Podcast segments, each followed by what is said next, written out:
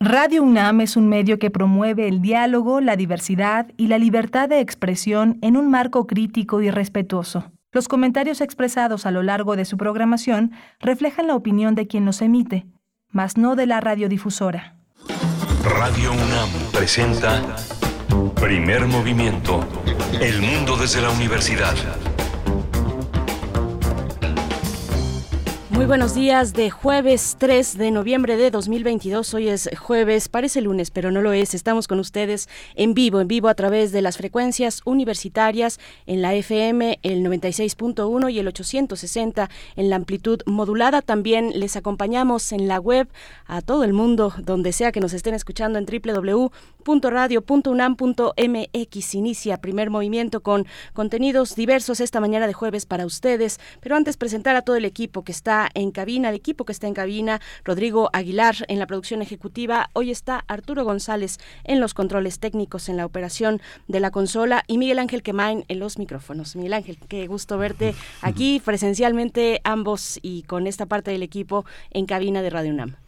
Hola Berenice, hola, buenos días a, todos los eh, radioescuchas que están eh, presentes en esta edición de Primer Movimiento. Gracias por su acompañamiento. Rodrigo Aguilar está en la producción ejecutiva y Violeta Berber en la asistencia de producción. Hoy tenemos un, un menú interesante. Vamos a hablar de la 27 conferencia de las partes de la Convención Marco de las Naciones Unidas sobre Cambio Climático, que se conoce como la COP27, una, un encuentro muy técnico, pero también muy político, revisando el compromiso que tienen los distintos países con el medio ambiente. Vamos a tratarlo con el doctor Guillermo Murray, Tartarolo. Él es investigador del Instituto de Investigaciones en Ecosistemas y Sustentabilidad de la UNAM en el campus Morelia. Por supuesto, bueno, la COP27 que tendrá lugar del 6 al 18 de noviembre y en ese marco, en ese contexto, el SUSMAI de la UNAM pues presentará esta tarde de 4, de 16 a 18 horas, este jueves 3 de noviembre a través de su cuenta de YouTube un conversatorio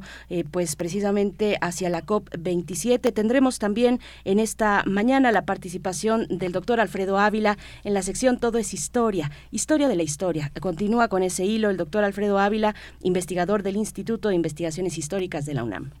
Vamos a hablar de la propuesta de la reforma electoral que propuso el presidente de la República y que ayer salió, pero verdaderamente muy, muy raspado, Lorenzo Córdoba, el millonario Lorenzo Córdoba.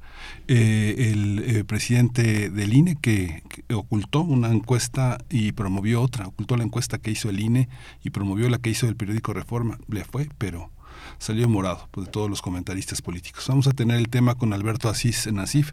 Él es investigador del CIESAS, es un especialista en temas de democracia, procesos electorales y análisis político. En nuestra nota internacional, también en la segunda hora, hablaremos de Haití. De nuevo, Haití y las protestas contra el primer ministro Ariel Henry eh, y contra la petición de que fuerzas extranjeras ingresen al país. Hay manifestaciones, eh, se han visto manifestaciones, se han dado eh, manifestaciones en la capital del país y también en otras ciudades donde los manifestantes, bueno, están en ello, están exigiendo la salida del primer ministro Ariel Henry y también donde la prensa, pues, ha participado y ha sufrido además ataques diversos la prensa en Haití. Eh, vamos a tener la conversación, una mirada sobre lo que ocurre en este país caribeño con la doctora Margarita Vargas Canales, es investigadora del CIALC de la UNAM, presidente de la Asociación Mexicana de Estudios del Caribe de 2016 a 2018, fungió como su presidenta y también, bueno, sus líneas de investigación son la historia del imperialismo estadounidense en Haití durante el siglo 20 historia política y social del Caribe insular y narrativa de las catástrofes ambientales en el Caribe insular en el siglo pasado. Así es que, bueno, una perspectiva, una mirada muy completa, muy interesante que será la de la doctora Margarita Vargas Canales, que estará con nosotros para hablar de Haití. Alrededor de las 9 de la mañana tendré el privilegio de ofrecerles poesía, poesía necesaria. Por supuesto, y hoy jueves es jueves de Mundos Posibles con el doctor Alberto Betancourt, doctor en Historia, profesor de la Facultad de Filosofía y Letras de esta Casa de Estudios. Nos hablará de los trabajadores de China, Asia y el mundo, la lucha al interior del Partido Comunista Chino y sus efectos en la vida de estos trabajadores en el, lejano, en, en el Oriente lejano, en Asia y en el mundo también. Así es que bueno, vamos a tener esa mirada con el doctor Alberto Betancourt hoy en los Mundos Posibles. Posibles. Vamos a tener la presencia de Jacobo Dayan, él dirige el Centro Cultural Universitario Tlatelolco y es un colaborador habitual de Animal Político donde eh, expresa varias de las opiniones que tiene sobre, eh, sobre derechos humanos. En esta vez eh, el tema es el informe que encabeza Alejandro Encinas. Él dice que desde que se crearon las comisiones de la verdad, la guerra sucia y el caso Ayotzinapa no tienen independencia. Vamos a escucharlo al final de este programa. Pues muy movido el programa de esta mañana de jueves. Nosotros les invitamos a escribir en redes sociales, a enviar sus comentarios y estamos aquí pendientes, pendientes de lo que surja eh, pues en esta comunicación que tenemos a través de las redes sociodigitales, arroba P Movimiento en Twitter y en Facebook, primer movimiento, eh, primer movimiento UNAM. Nosotros vamos a ir con el reporte técnico sobre COVID-19, que es un reporte semanal ya de, desde hace semanas atrás eh, y generalmente lo presentamos el miércoles, pero como ayer estuvimos grabados, no estuvimos en vivo, pues va en este momento el reporte técnico de COVID-19. COVID-19. Ante la pandemia, sigamos informados. Radio UNAM. En los últimos siete días los fallecimientos que se dieron por COVID son 61, lo que hace que los fallecimientos acumulados en el país sean 330.393 fallecimientos, lamentables fallecimientos. De acuerdo con el informe técnico ofrecido a Antier por las autoridades sanitarias, en ese mismo periodo se registraron 4.110 nuevos contagios, por lo que los casos confirmados acumulados aumentaron a 7.111.119. La Organización Mundial de la Salud alertó sobre la viruela del mono y los casos que, a pesar de que hayan disminuido en, eh, Europa y América, el Comité de Emergencias de la OMS dice que sigue habiendo motivos para estar preocupado con nuevos brotes y las razones son la falta de medios de países pobres y el riesgo de estigmatizar a las poblaciones que están en, riesgo de, de, tenerlo. De acuerdo con los datos de la OMS, hasta el 31 de octubre pasado se habían registrado eh, 77.264 casos alrededor en 103 países y se han reportado 36 decesos. En información de la UNAM, correr, usar la bicicleta y nadar son excelentes ejercicios aeróbicos que ayudan a mantener la salud en buenas condiciones. Coincidieron así especialistas durante el conversatorio Ejercicios para Vivir Más, que formó parte de la Fiesta de las Ciencias y las Humanidades. En esas mesas se señalaron que aunque se tenga hipertensión, obstrucción por eh, enfermedad por pulmonar obstructiva, crónica, diabetes, eh, hay que hacer ejercicios, mejor hacerlo que no. Y bueno, de acuerdo con datos de la OMS, de la Organización Mundial de la Salud, hasta 5 millones de fallecimientos se pueden evitar si se practica alguna actividad física.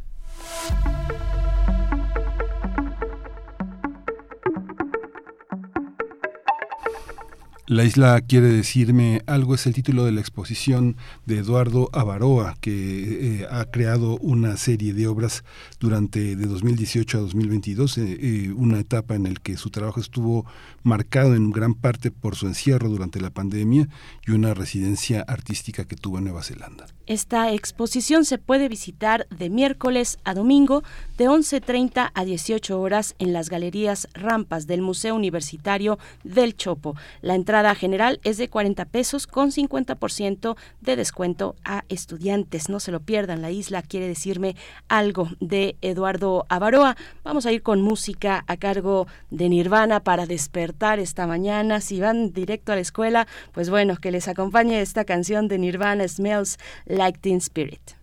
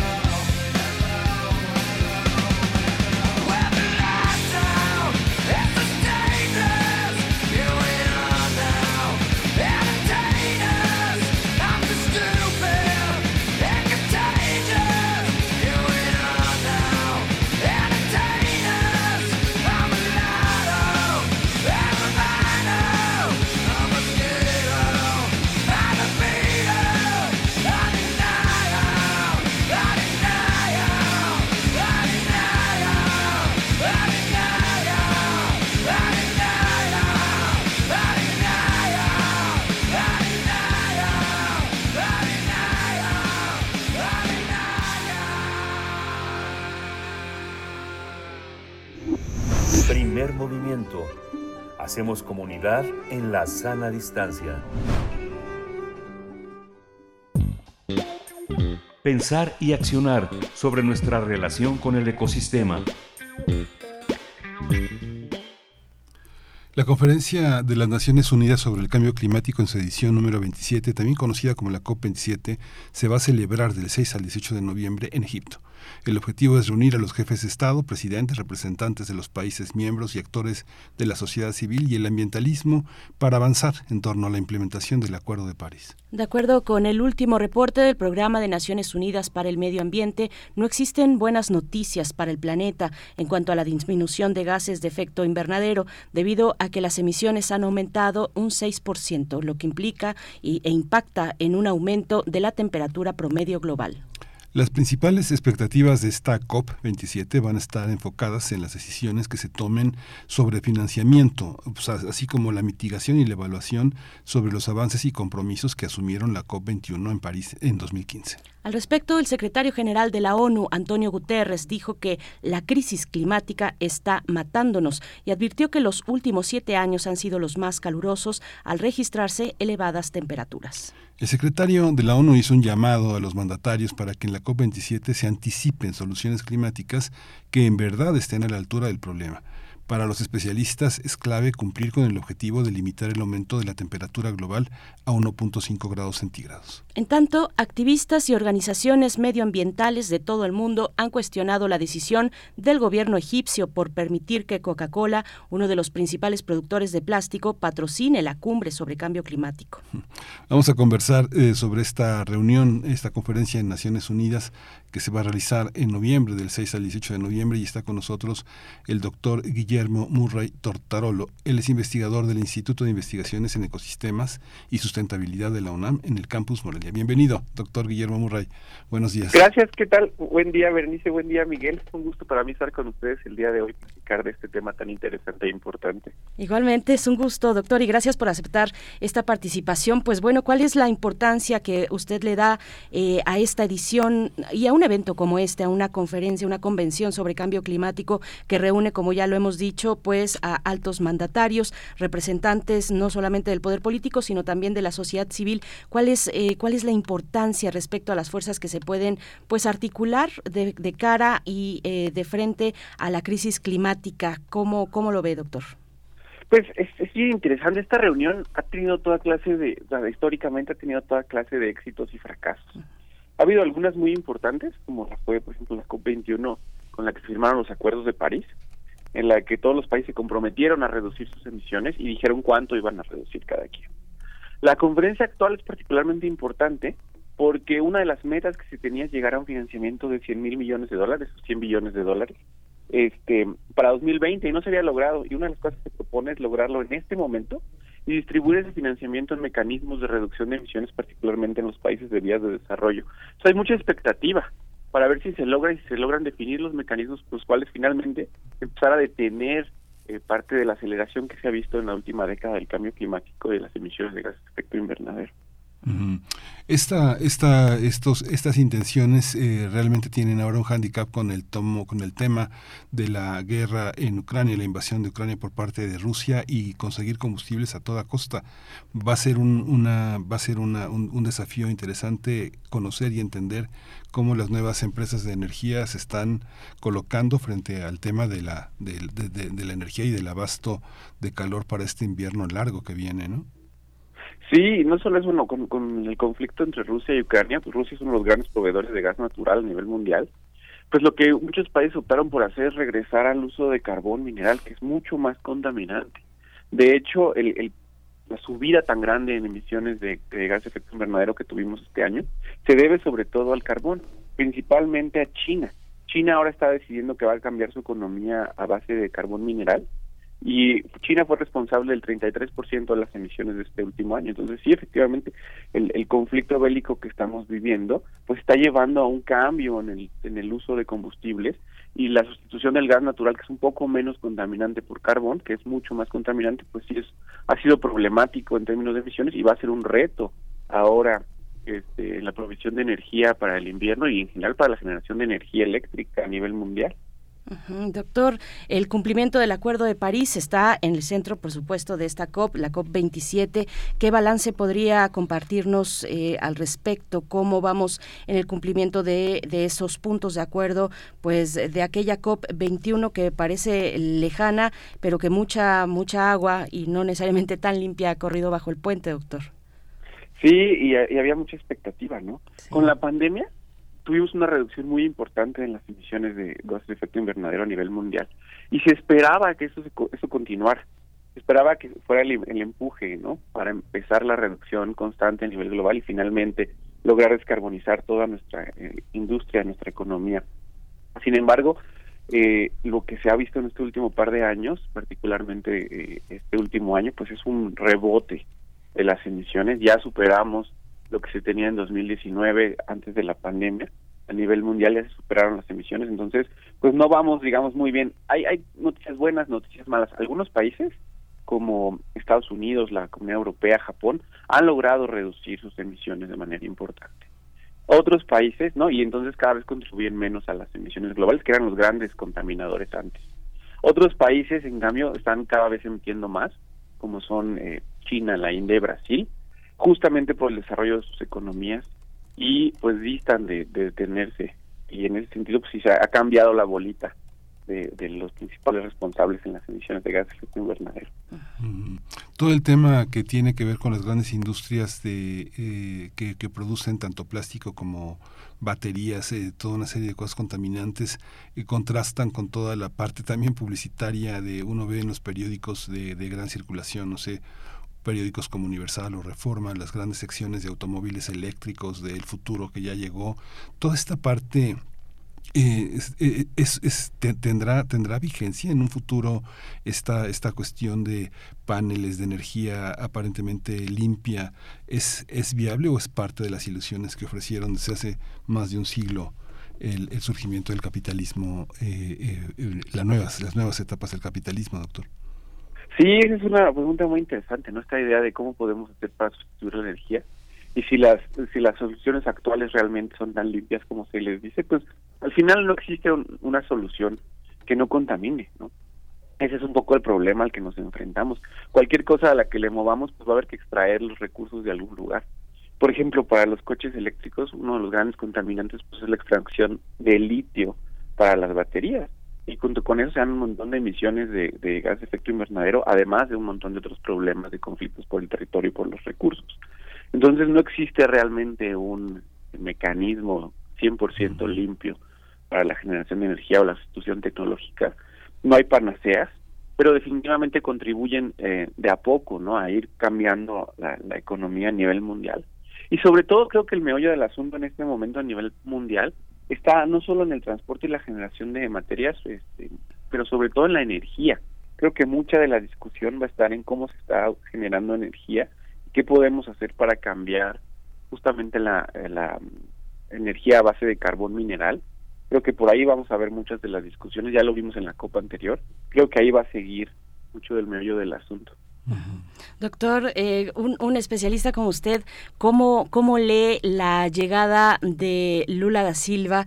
Eh, y no estoy sacando de contexto, sino que precisamente las expectativas sobre esa, eh, pues sobre el trabajo político que pueda realizar el, el, presidente electo ahora del Brasil a partir del primero de enero de 2023, pues se ciernen esas expectativas sobre la protección de la, de la Amazonía, que importa, por supuesto, al mundo entero, no solamente al pueblo brasileño por ser la Amazonía, pues la, que regula o, el factor de regulación también, o uno de los más importantes de regulación de la temperatura del planeta. Eh, ¿cómo, ¿Cómo ve usted esa llegada? ¿Cómo lee usted como científico un, un momento político como ese que, que, apunta a ello, hacia, como ha dicho Lula da Silva, eh, la deforestación cero de la Amazonía, una pacificación ambiental y otras cuestiones que tienen que ver eh, con este tema, doctor? Ay, ese tema está súper, súper este, interesante, pero también preocupante. La política brasileña de la última década ha sido espantosa, particularmente por la inclusión de la soya. Eh, entonces Brasil se ha dedicado a producir una enorme cantidad de soya para alimentar al ganado a nivel mundial y con eso se ha deforestado una proporción impresionante del Amazonas. Em, en teoría, y esperemos que esto sea verdad, se está buscando que esto se detenga y que se llegue a la deforestación cero. Yo creo que será esencial y contar con financiamientos para la conservación de la selva. Em, y creo que va a ser una de las partes más importantes de la, de la discusión justo de, hacia dónde se va el financiamiento que se está proponiendo que se tenga. Creo que una producción muy importante, proporción muy importante va a ir justamente a la protección del Amazonas, yo espero. Y, y justo pues, está padre que directamente el presidente sea el que vaya a hablar a, a este a esta conferencia.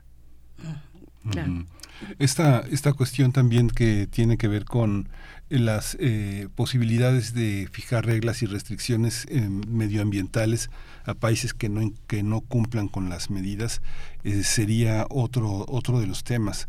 Cree que cree que sea viable doctor esta estas posibilidades de trazar en los aspectos de en los tratados de, de, comercio bilaterales y multilaterales que tienen los países poner frenos a esto no sé yo veo yo veo esta esta visión por ejemplo ahorita que hablábamos de las baterías las baterías de litio Iberdrola ha invertido millones de dólares en decir que es una empresa verde no pero todos todo el mundo sabe en, en, los medios especializados que es un maquillaje, ¿no? que se maquillan de verde este tipo de empresas. ¿Cómo, ¿Cómo entender las restricciones en intercambios comerciales tan, tan desventajosos para muchos países y en otros casos éticos, ¿no? ¿Cómo, cómo estamos en esa situación?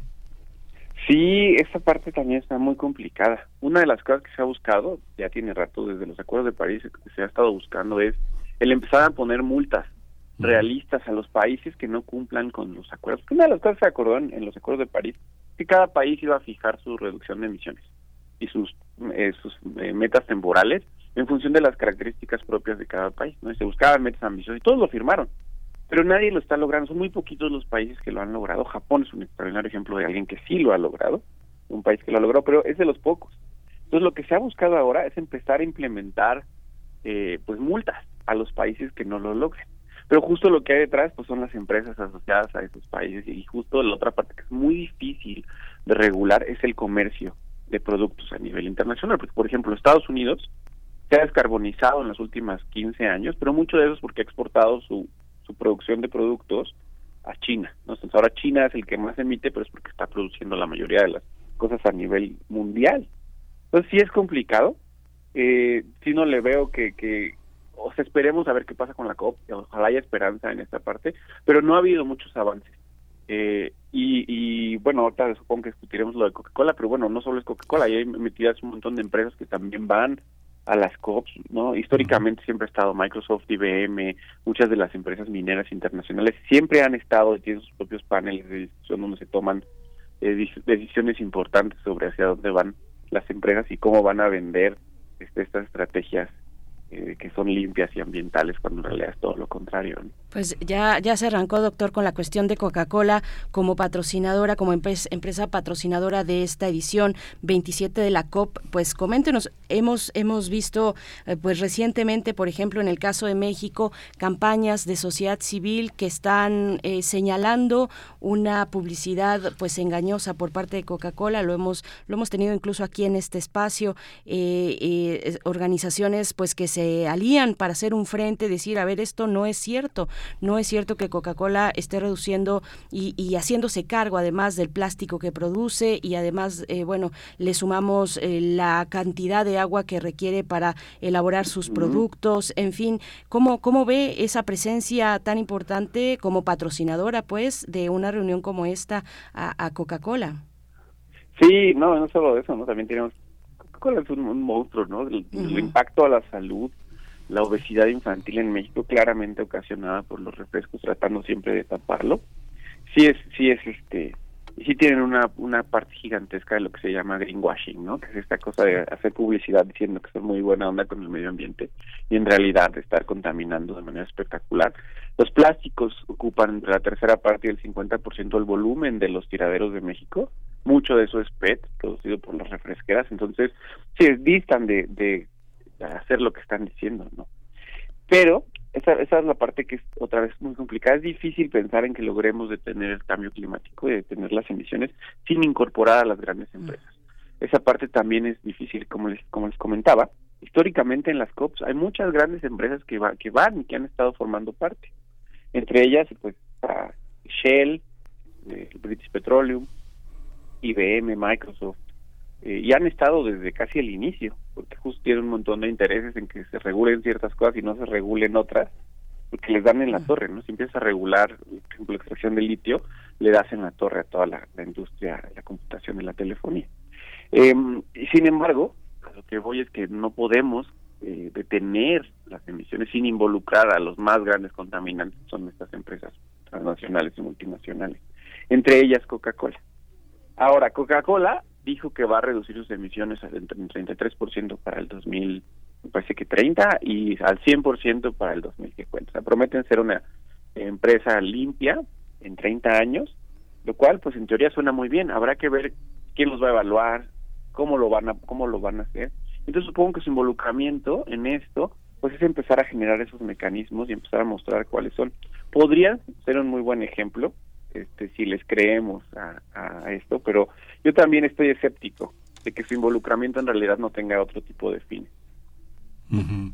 Es que es muy muy interesante cómo contaminan también los medios de comunicación. Si uno ve el, periodismo ecológico en, gran medida lo hacen las empresas que tienen su periódico, su radiodifusora, su televisora, este, diciendo que quienes no se incorporan al desarrollo quedarán atrasados y sumidos en una edad de, piedra infantil. Es una parte durísima, digamos, todos estamos en una, en una parte nueva. Yo recuerdo este libro que era un bestseller, el, el libro de Rachel Carson de Silent Spring y toda la celebración de este en, en los años del 1970 arrancó la celebración del Día de la Tierra todo esto es mediático. ¿Cómo, cómo entender, cómo, eh, cómo descifrar este sentido de los medios? Porque son, por lo menos son 20 temas en la agenda que tienen que ver desde el turismo ecológico hasta los incendios estacionales, pero los medios son una parte fundamental y ellos son los dueños, son los dueños de los periodistas también, ¿no?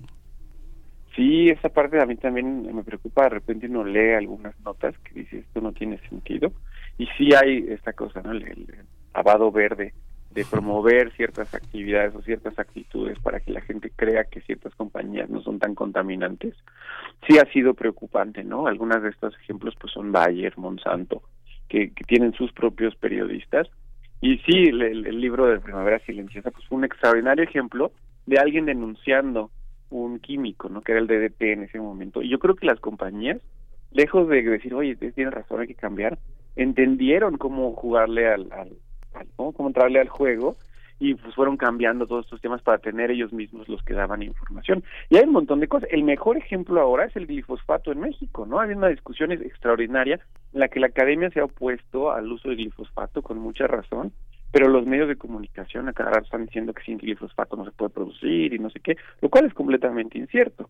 Pero justamente Bayer, eh, para seguir incrementando sus ganancias, eh, lo necesita, lo quiere usar y entonces paga a los medios de comunicación, a sus propios periodistas para que digan que no es tan terrible. Lo mismo ocurre en la ciencia. Em, grupos como Monsanto tienen sus propios científicos que se dedican a generar investigación no no para nada ética en la que favorecen sus resultados en la que muestran que sus cosas son inocuas, no sus productos son inocuos y no dañinos cuando pues, es todo lo contrario. Entonces sí, sí, me parece que todas las empresas se dieron cuenta en los 70s, 80s de esta parte y ha habido un discurso hacia, no, todos somos buenos, todos protegemos al medio ambiente, cuando en realidad no se está haciendo para nada eso. Doctor, qué bueno que, toca el caso de México porque hacia, hacia ahí quería eh, que lleváramos la conversación y que lo toca además con estos ejemplos porque esas eh, discusiones encarnizadas y, tan fuertes se han dado también al interior del gobierno federal. El caso, eh, bueno, hay, hay varios casos, pero, pero que nos cuente cómo, cómo llega, cómo, cómo, qué se espera de la participación de México. El presidente de, de México ha dicho, el presidente Andrés Manuel López Obrador ha dicho que hará un anuncio importante importante sobre los compromisos que le tocan a nuestro país. ¿Cuál es la pues la expectativa que puede tener usted, doctor, sobre sobre la presencia de nuestro país en la COP27? Ah, va a ser muy interesante. Otra parte que ya lo estoy expectante de ver qué es lo que se dice. México era pionero en materia de legislación de cambio climático. Teníamos la Ley General de Cambio Climático, que hace 10 años fue un instrumento único a nivel, no solo Latinoamérica, pero a nivel mundial. Éramos uno de los pocos países con una ley formulada para cómo íbamos a combatir el cambio climático. Y efectivamente, en 2015 tuvimos un pico de emisiones y de ahí hemos ido para abajo. De a poquito, de a poquito, luego mucho con la pandemia en las emisiones, bajamos muchísimo. y ahora han repuntado. Pero pues las políticas del gobierno actual justamente van al revés de lo que se estaba haciendo. Este, cosas como, por ejemplo, el, poner una refinería, eh, han dado la vuelta a lo que se venía haciendo. Entonces sí es muy incierto futuro de México, ¿no? Bueno, el otro ejemplo ha sido el, el terminar con la, posibilidad de sustituir las energías por energías alternativas. Ah, y es muy incierto, estamos en un punto completamente incierto de México. Y una de las cosas que ha hecho este gobierno justo es que va a tener mentes más ambiciosas. Eh, prometieron generar lo que se conoce como las contribuciones nacionales determinadas, que es donde los países dicen, ok, eso es lo que voy a emitir, así le voy a hacer para reducirlo. Eh, no estábamos cumpliendo con la que dijimos y, y propusieron que este año va a haber una nueva edición de estas emisiones nacionales determinadas, encabezadas justamente por el presidente de nuestro país, y pues estoy muy expectante a ver qué es lo que se dice, porque estamos en la incertidumbre total en este aspecto, y, y será interesante ver qué es lo que se propone y cómo se va a poder cumplir con esta parte. Yo espero que sean metas ambiciosas y realistas de cumplir. Pues sí, es, es, es, muy interesante como lo dice el doctor Guillermo Murray, porque finalmente las elecciones que vienen en, el Estado de México están gran parte de las de, unas empresas en México que son que son capitales para el tema, ¿no? Y en 2024 que viene la elección, este digamos que hemos visto cómo se camina con pies de plomo para no lastimar a, los este a los grandes verdugos del ambiente no es algo que finalmente los gobiernos lo, lo, ven. Lo vemos aquí en la Ciudad de México donde nosotros estamos en este en este momento como eh, el tema del agua que este es un problema que generan también las inmobiliarias y las construcciones. Todo esto tiene que ver con un tema de sustentabilidad no de sustentabilidad perdón de administración y de inversión para que los gobiernos puedan funcionar no es esa parte sí sí sí Definitivamente, ¿no? Y si ese ha sido un, problema, el tema del agua en la Ciudad de México nos daría para hablar este dos o tres horas más, definitivamente, pero sí, y no solo pensemos en las inmobiliarias, digo, lo que ha sido la defensa de Pemex, que también pues ya es una empresa pues arcaica para los estándares internacionales, también ha sido problemático en justamente en reducir las emisiones, la generación de energía. El grueso de, la, de las emisiones en México de, de, de gas de efecto invernadero vienen de la generación de energía termoeléctrica. Doctor, bueno, pues nos acercamos al cierre y le pregunto, ya, ya tocaba el tema de los Estados Unidos, que eh, pues se ha visto una reducción, pero no necesariamente bajo las mejores razones, sino porque una parte de la industria se ha movido a otros lugares, el caso de China. Eh, ¿cómo, cómo, ve, ¿Cómo ve la cuestión con Estados Unidos en, en relación con México, por supuesto, de los esfuerzos conjuntos, bilaterales, binacionales que podamos eh, contar con ahora todavía con el gobierno de, de, Joe Biden, que ha apostado precisamente por la reducción de, de emisiones de gases de efecto invernadero, doctor. Sí, han apostado fuerte, además, muchísimo dinero están metiéndole para reducir las emisiones de Estados Unidos. A mí me parece interesante y espero que México siga mucho el ejemplo. La reducción de las emisiones en Estados Unidos a lo mejor fui muy simplista en decir que han mandado todo a China, no, no solo es eso, han apostado muy fuerte por la energía eólica y eso también ha contribuido a la reducción.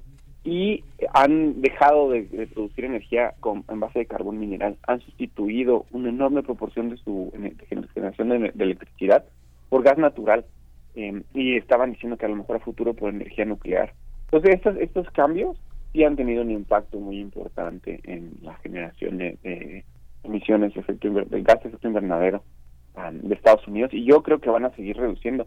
Han puesto sistemas, por ejemplo, de monitoreo para las emisiones de metano muy certeros que les permiten eh, apagar, por ejemplo, las, transportes de, petróleo cuando se necesita para que no se emita.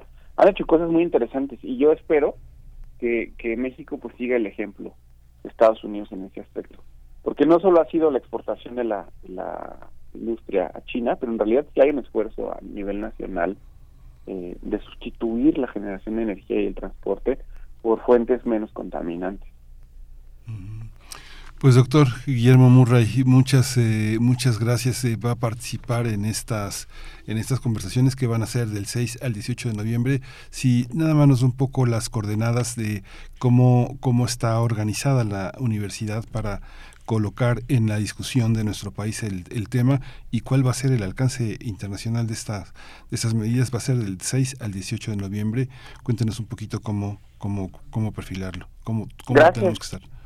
Sí, sí, pues la UNAM tiene su propio programa para hacer frente al cambio climático.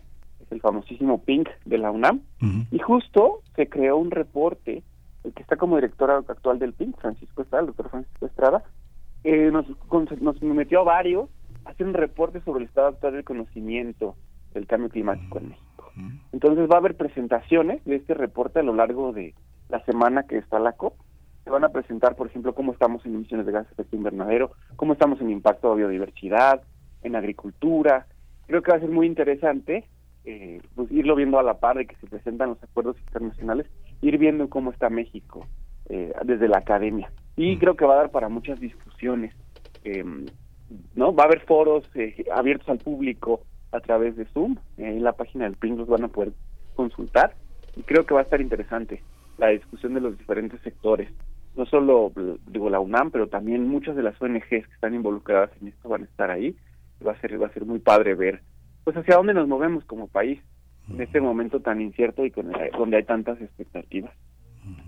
Pues muchas gracias, eh, doctor Guillermo Murray Tortarolo. Eh, desde hoy, desde hoy, el SUSMAI también pone manos a la obra y precisamente estará invitado en esta conversación eh, el doctor Francisco Estrada del PIN de la UNAM, hoy jueves 3 de noviembre, de 16 a 18 horas.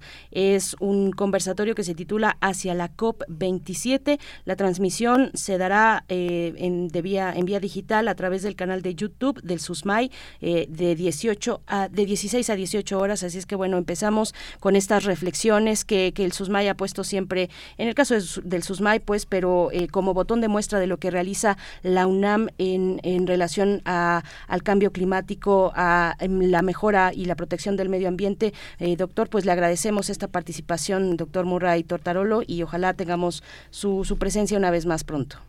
Les agradezco muchísimo la oportunidad para hablar de este tema tan importante y el interés. Ha sido un gusto para mí estar con ustedes. Les deseo un muy bonito día y estamos en contacto. Muchas gracias. Pues muy atentos todos los tesistas, desde la licenciatura al posgrado, ya el estado del arte ya está muy avanzado. Van a tenerlo, van a tenerlo muy a la mano. Sí. Vamos a ir con música. Vamos a escuchar de Janis Joplin, Cry Baby.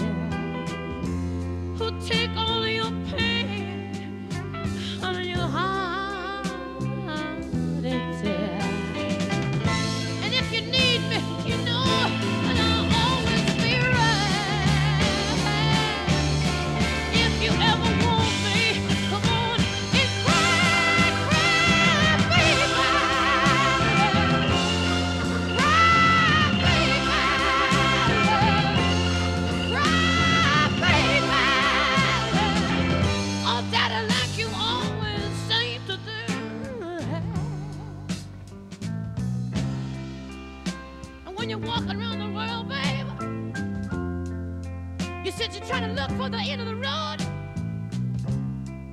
You might find out later that the road will end in Detroit. And the road will even end in Kathmandu.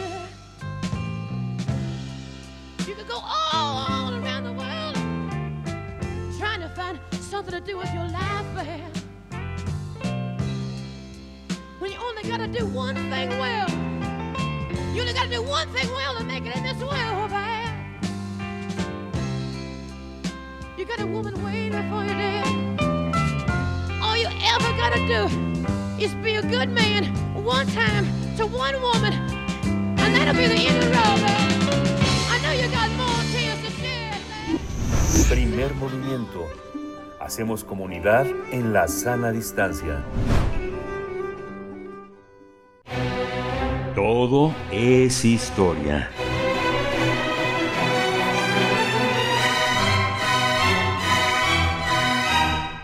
Historia de la historia, seguimiento a este hilo que nos propone el doctor Alfredo Ávila, ya nos acompaña a través de la línea, investigador del Instituto de Investigaciones Históricas de esta Casa de Estudios.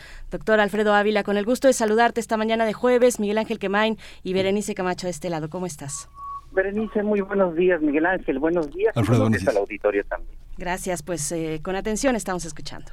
Pues mira, eh, voy a hablar de historia de la historia, pero eh, rompiendo un poco el hilo que, que, que he hecho en, los, en, en las últimas semanas, porque justo en estos días, desde, desde el domingo hasta ayer por la noche, se celebró en la ciudad de Austin, en Texas, la reunión de historiadores, historiadoras dedicadas a México. Es, es la reunión más importante eh, de colegas que se hace eh, eh, sobre temáticas generales de México. Habitualmente se va cambiando un poco el tema, eh, eh, un tema general, pero, pero casi siempre el tema general sirve más bien como marco para las conferencias magistrales, porque en realidad es una oportunidad para que para que estudiantes de posgrado, pero también eh, profesores, profesores hay un poco de, de, de medio como como yo y profesores consolidados eh, se reúnan para eh, para discutir acerca del avance de las investigaciones que cada quien está realizando y entrar en contacto con colegas de otras partes del mundo que también se dedican a historia de México.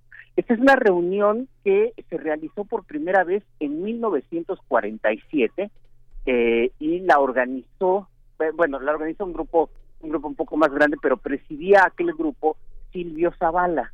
Eh, eh, para el auditorio que no que no eh, que no tenga una idea muy clara de quién fue Silvio Zavala, pues bueno, fue uno de los primeros historiadores profesionales eh, eh, en un sentido en un sentido moderno del término. Esto no quiere decir que antes no hubiera historiadores eh, muy sólidos, muy solventes en, México, sino que don Silvio fue uno de, de esos historiadores que se fue al extranjero a hacer un posgrado en, en, en, en ciencias sociales, en antropología, y que cuando regresó a México entró a trabajar en instituciones académicas, viviendo como historiador, en el sentido viejo del término profesional, aquel que vive del, de, de, del- de la profesión que está, que está ejerciendo.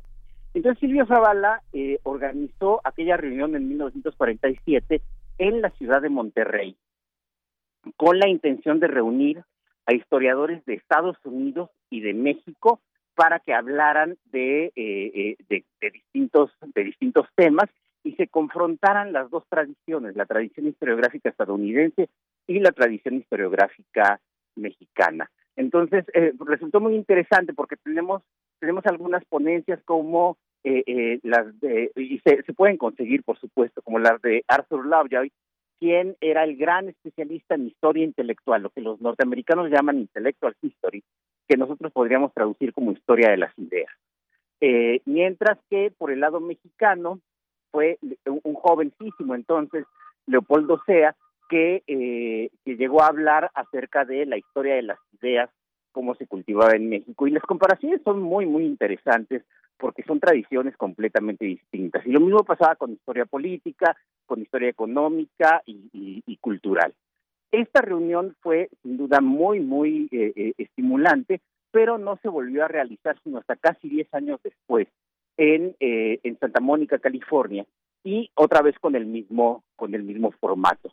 La tercera reunión que se realizó otra vez una década, una década después, ya se hizo en, eh, en Huaxtepec, en, en México, y ahí ya cambió el formato. En vez de ser esta reunión de historiadores de Estados Unidos y de México que, que presentaban sus- eh, los avances disciplinarios en cada uno de, de estos dos países, eh, ya fue una reunión muy enfocada a la historia de México. El tema de aquella reunión de Huaxtepec fue cómo se estaba haciendo investigación en México de investigación histórica reciente en México y pues bueno, se trató de una reunión en la que también un jovencísimo Álvaro Matute se encargó de hacer la relatoría y demostrar cómo había interpretaciones eh, novedosas en ese momento, en la década de los 60, en 1967, sobre la historia, sobre la historia de México.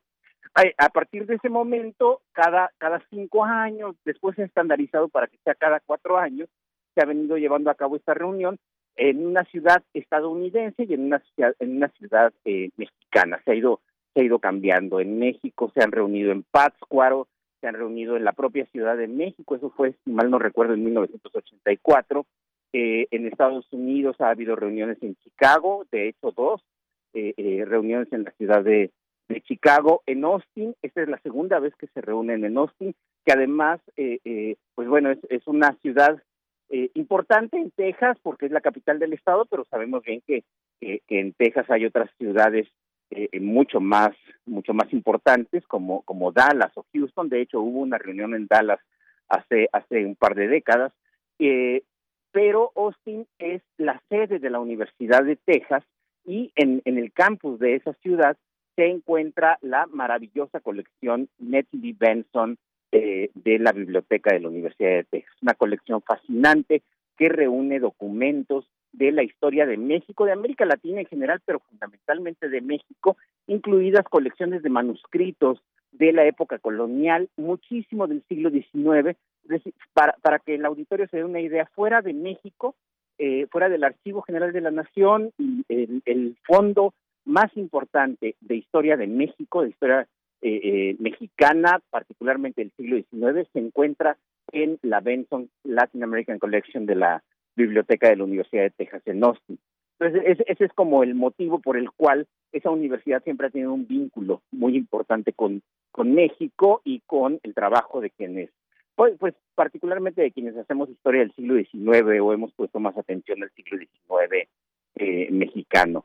Entonces se, se, hace, se ha hecho esa, esa reunión en distintos en distintas ciudades en distintos momentos y ahora le tocó el turno a la ciudad de Austin una reunión eh, que, pues bueno, significó además un reencuentro para muchos de nosotros, porque ya, ya saben ustedes, lo sabe el auditorio, que después de los años de encierro, de la pandemia, pues el, la posibilidad de reencontrarse con colegas es, es bien importante. En este año, el tema de la reunión fue la historia del federalismo y cómo, cómo en México se ha visto eh, esta relación que, como se decía antes, entre el centro y las regiones, eh, eh, entre centro y periferia, eh, eran los términos que solían usar, y cómo se ha estado reformulando precisamente la historia del federalismo desde vista como una historia desde abajo, es decir, como la historia de la construcción de un Estado nacional, pero ya no desde el punto de vista de las élites políticas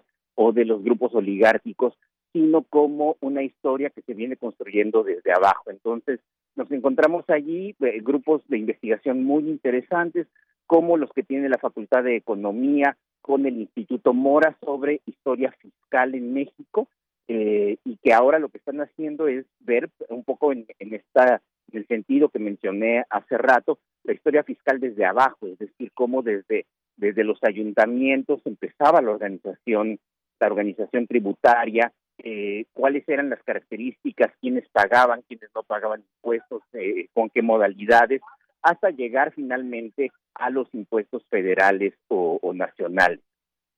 En el, en el caso de, eh, de la historia de los pueblos indígenas, pues un poco, un poco lo mismo. Allí el grupo más importante es el grupo que encabeza John Tutino, con muchos de, estudiantes o ex estudiantes de la Universidad de, Georgetown en, Washington, D.C., eh, y los trabajos de Fernando Pérez Montesinos o trabajos de colegas nuestros del Colegio Mexiquense o de la Universidad eh, eh, Benito Juárez en Oaxaca, que están haciendo trabajos muy, muy innovadores acerca de la presencia de las mujeres como terratenientes en comunidades que en la época colonial se consideraban repúblicas de repúblicas de indios. Entonces, bueno, es apenas una probadita, lamentablemente se trata de, un congreso tan grande que, a veces uno tiene que escoger la mesa a la que quiere a la que quiere asistir, la que quiere la que quiere escuchar, porque pues no es posible, no es posible escucharlas todas. Eh, también desde hace ya algún tiempo se ha dejado de hacer memoria de esos congresos por la misma razón, porque son congresos enormes, son congresos muy, muy grandes, pero me gustaría resaltar eh, otro, otro elemento de, de, este, de este tipo de congresos. Como, como mencioné hace rato, eh, pues es un congreso en el que asisten muchos estudiantes de doctorado y se reúnen con profesores ya consolidados, eh, eh, que muchas veces son, son referencias, son, como decimos ahora, son la cara de los libros que habitualmente, que habitualmente leemos. Y eso en verdad enriquece muchísimo, muchísimo la, la, profesión. Y sobre todo en estos tiempos de, de, de austeridad, en estos tiempos en los que las instituciones pues prácticamente ya no están financiando este tipo este tipo de viajes para muchos de los estudiantes es un es un sacrificio eh, eh, el que están haciendo de buscar entre sus ahorros de quedar con amigos eh, del, del posgrado allá en, en Texas para poder quedarse en sus casas y poder ir a esa a esa ciudad que es una ciudad bastante cara y que pero les da la oportunidad de reunirse con con colegas eh, recuerdo que en, en, esta en esta reunión John Tutino nos estaba contando a un grupo de, de, colegas que la primera vez que él asistió a una de estas reuniones fue precisamente a la de Pátzcuaro. Y él estaba muy nervioso porque era un estudiante de doctorado y enfrente tenía eh, a François Chevalier y tenía a David Brady que estaban en el público escuchándolo a él y que pues, le, le, le imponía mucho estos dos grandes historiadores de, aquella época. Y en ese momento una joven estudiante eh, de, eh, que también está haciendo cosas de, eh, de, historia de las mujeres, historia de las mujeres en Xochimilco en los siglos XIX y XX, le respondió a John Tutino que así se sentía ella cuando iba a presentar su, su paper porque sabía que en el público estaba John Tutino. Es decir, aquí los estudiantes de ayer hoy son los grandes maestros que permiten, gracias a este tipo de reuniones, ir construyendo tradiciones historiográficas que son muy benéficas para eh, nuestro conocimiento de México. Sí, qué, qué emocionante, es lo cuentas y ahora sí que se me enchina la piel pensando en los grandes maestros en los que ya se fueron, Alfredo, y que, y que son la inspiración para dar clases, para pensar, para escribir, para investigar, para no, no bajar la guardia, ¿no? Claro, pues mira, precisamente esos, de esos maestros que, que ya se fueron, como, como el propio Álvaro Matute, como dice, pues él empezó escribiendo la relatoría, era un estudiante que estaba escribiendo la relatoría de aquella reunión en, en, en Huaxtepec, o Josefina MacGregor, eh, también de nuestra Facultad de Filosofía y Letras, que también fue la encargada de hacer los resúmenes y, y, las conclusiones generales del Congreso de Pátzcuaro, que frente a grandes maestros como Edmundo Gorman, que ya eran consolidados en aquella época, mientras que Josefina pues era, era muy joven estudiante del, del, posgrado y hoy Josefina MacGregor pues es una de las grandes de las grandes historiadoras de la Revolución Mexicana eh, en, en, la Universidad Nacional. Pues muchísimas gracias, Alfredo Ávila. La palabra que nos signa para esta hora que termina, pues es la humildad, la humildad de aprender y de enseñar. Muchas gracias, Alfredo Ávila. Gracias a ustedes. Hasta luego. Bonito día. Gracias. Buen día, doctor Alfredo Ávila, investigador del Instituto de Investigaciones Históricas de la UNAM, que nos puso también a recordar a nuestros profesores.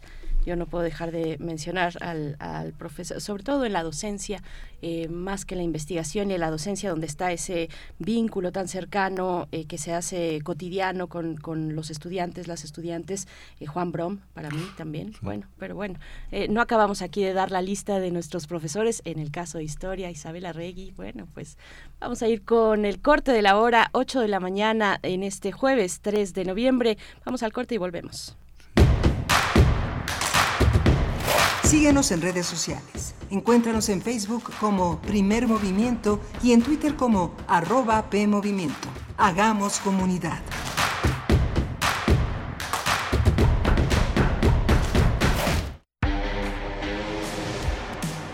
Si viviste en los 80, seguro reconocerás este sonido.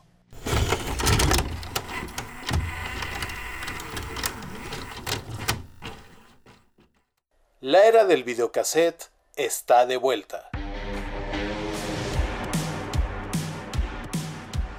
Revívela a través del sonido gótico de Prismatic Shapes en intersecciones.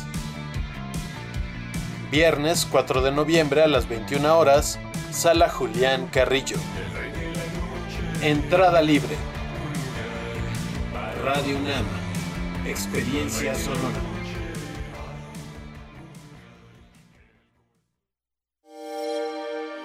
Hola, soy Eduardo Berti y estoy en descargacultura.unam. Te recomendamos. La novela de María de Sayas y Sotomayor, Aventurarse Perdiendo, leída por Margarita Castillo. La herida del corazón vierte sangre, mas no muero. La muerte con gusto espero por acabar mi pasión. Descarga Cultura.unam te acompaña en tus trayectos. Yo tramité mi INE en México. Y yo en el extranjero. Mi INE es muy confiable porque tiene elementos que la hacen muy segura y es gratuita. La mía también. Con mi INE puedo votar, identificarme y hacer trámites bancarios en todo México. Con la mía también. Si tienes algún familiar o amistad que viva fuera del país, recuérdale que la INE del extranjero tiene el mismo valor que la de México y es válida para votar, identificarse o hacer cualquier trámite en territorio mexicano. Mi INE es mi voz en México. Y en el extranjero. Compartimos música para inspirar un recuerdo. Pero también podemos compartir recuerdos que nos lleven a las mismas canciones. Cancioncitas me faltan, cancionero. Cancioncitas. Todas las caras de la música popular del siglo pasado. En memoria y de la mano del maestro Fernando González Gortázar. Escucha la tercera temporada de este clásico de Radio UNAM todos los lunes a las 17 horas por el 96.1 de frecuencia modulada o la serie completa de lunes a viernes a las 18 horas por el 860 de amplitud modulada. A partir del 7 de noviembre. Radio UNAM. Experiencia sonora. Queremos escucharte. Llámanos al 55 36 43 39 y al 55 36 89 89. Primer movimiento. Hacemos comunidad. Hola, buenos días. Ya son las 8 de la mañana con 4 minutos. Estamos aquí en primer movimiento, aquí en Radio UNAM, en Adolfo Prieto 133, en la Colonia del Valle. Está Arturo González en, la, en el control técnico de la cabina. Está Rodrigo Aguilar en la producción ejecutiva nuestra compañera Violeta Berber en la asistencia de producción y con mi compañera Berenice Camacho al frente de la conducción. Querida Berenice, buenos días. Mira Ángel Quemain, qué gusto estar contigo esta mañana con la audiencia, con quienes están sintonizando en estos momentos o también desde muy temprano, por supuesto con la radio Nicolaita en el 104.3. Estaremos con ustedes en Morelia de 8 a 9 de la mañana. También por acá en cabina nuestra querida Carmen Sumaya, la representante ciclista de este equipo que llega que llega y se va en bicicleta, pues nos, estaba contando hace unos momentos por acá en cabina eh, los, las vicisitudes de cruzar la ciudad en bicicleta, en dos ruedas y bueno, sin más motor que, el corazón y la fuerza de los propios músculos, pues por acá está Carmen Sumaya, todo el equipo atento y en sus puestos para iniciar, para continuar con esta emisión de jueves 3 de noviembre con sabor a lunes, pero no es lunes, afortunadamente es jueves y se acerca el fin de semana. Después de una jornada de festividades, de eh, pues reuniones, eh, en torno al Día de los Muertos, al Halloween también, al Día de Brujas, que muchas personas pues le entran a ese festejo, sobre todo con la algarabía de los, de los disfraces, de poder disfrazarse, de convertirse en un ser monstruoso una vez al año, pues bueno, eh, convocó en las plazas principales de este país el día de ayer y antier también en el Día de Muertos. Y estamos aquí acompañándoles por el 96.1 de la frecuencia modulada y el 860 de amplitud modulada en esta mañana que en la que viene para esta hora nuestra nota nacional, Miguel Ángel. Vamos a tener la nota nacional, que es la propuesta de reforma electoral de eh, Andrés Manuel López Obrador. Hace dos meses eh, se inició con esta fuerte campaña por transformar el Instituto Nacional Electoral en el Instituto Nacional Electoral y de Consultas. Vamos a tratar el tema con Alberto Asís Nasif. Él es investigador de CIESAS y especialista en temas de democracia, procesos electorales y análisis político. Para la nota internacional hablaremos de Haití y las, las protestas en ese país contra el primer ministro Ariel Henry y la también en contra de la petición para que fuerzas extranjeras, especialmente de Estados Unidos, ingresen a Haití, pues con esta eh, situación múltiple de múltiples elementos que se conjugan y que hacen muy complejo y muy complicado y adverso el panorama social, político, económico y también de salud, de salud pública en Haití con el brote de cólera, pero bueno, con tanto que se ha venido arrastrando desde hace tanto tiempo en ese país caribeño, vamos a contar con la presencia de la doctora Margarita Vargas Canales, investigadora del CIALC de la UNAM, eh, preside la Asociación Mexicana de Estudios del Caribe, lo hizo de 2016 a 2018 y sus líneas de investigación son historia del imperialismo estadounidense en Haití durante siglo XX y también en ese siglo eh, la historia política y social del Caribe insular, la narrativa de las catástrofes ambientales. Así es que, bueno, vamos a tener esa participación para esta hora que ya corre, 8 con 7 minutos. Saludos en redes sociales. Esther Chivis está por acá, dice que se, que se despertó bien, acabó de despertar con esa canción de Nirvana. Armando de la Cruz también nos estaba preguntando algunas cosas que ya, ya le resolvimos en redes sociales. Eh, Alfonso de Alba Arcos, que nos envía una foto de su preciosa ofrenda en casa. Gracias, Alfonso de Albarcos. Está muy bonita tu ofrenda, me gustó mucho. Eh, pues cuéntenos en redes sociales cómo les, les va, cómo les trata esta mañana de jueves. Nosotros vamos a ir con nuestra nota nacional. Primer movimiento. Hacemos comunidad en la sana distancia.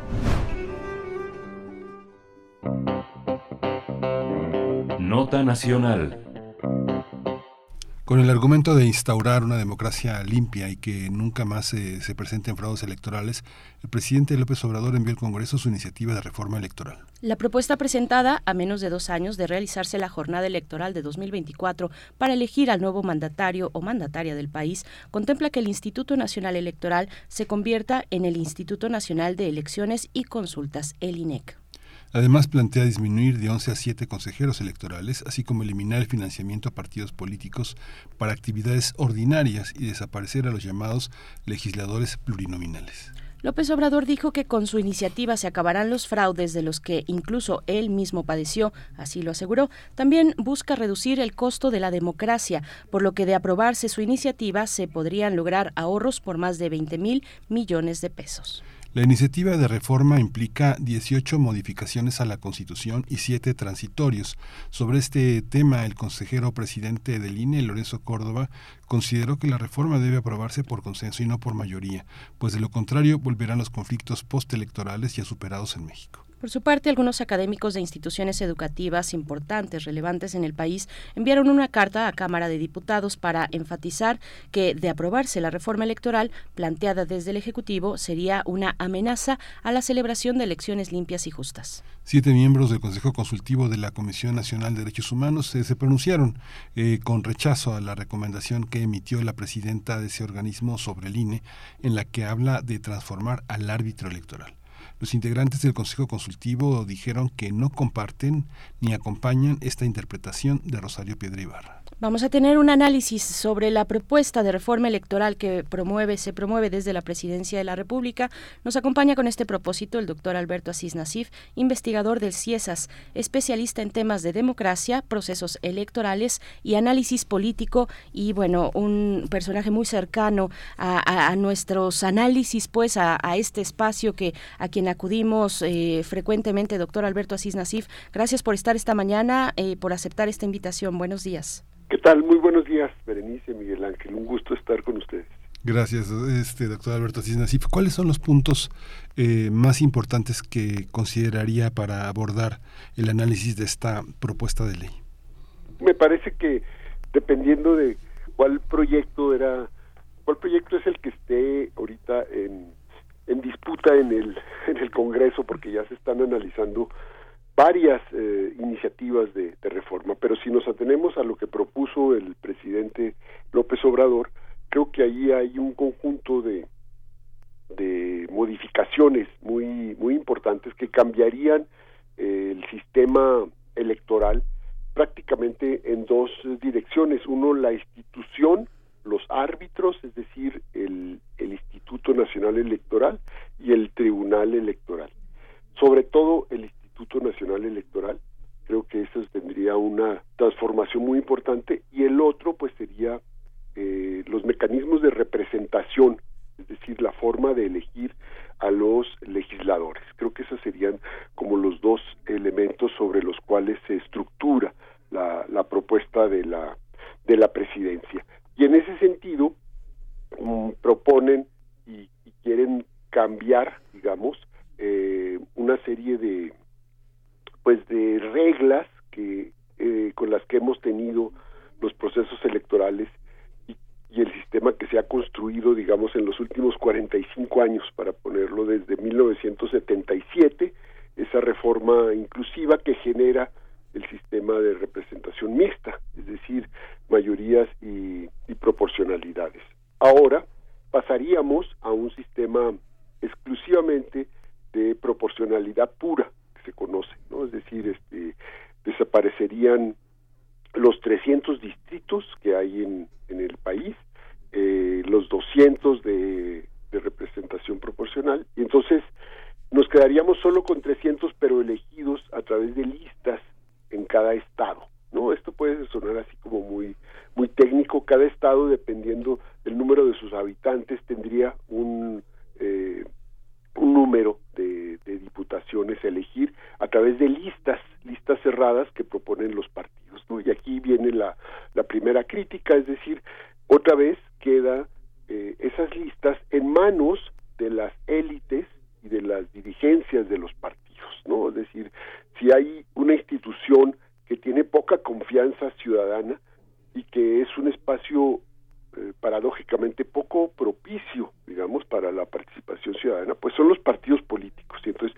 otra vez ellos quedarían al mando de la elaboración de estas listas, de estas listas cerradas para elegir a los a los legisladores.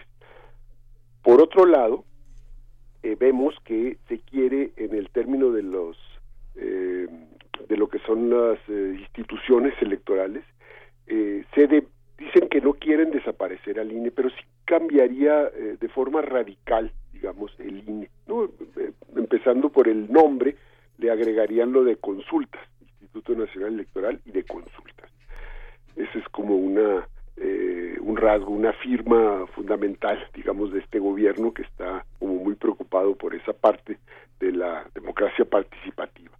Sin embargo, desaparecerían las estructuras profesionales permanentes de la institución.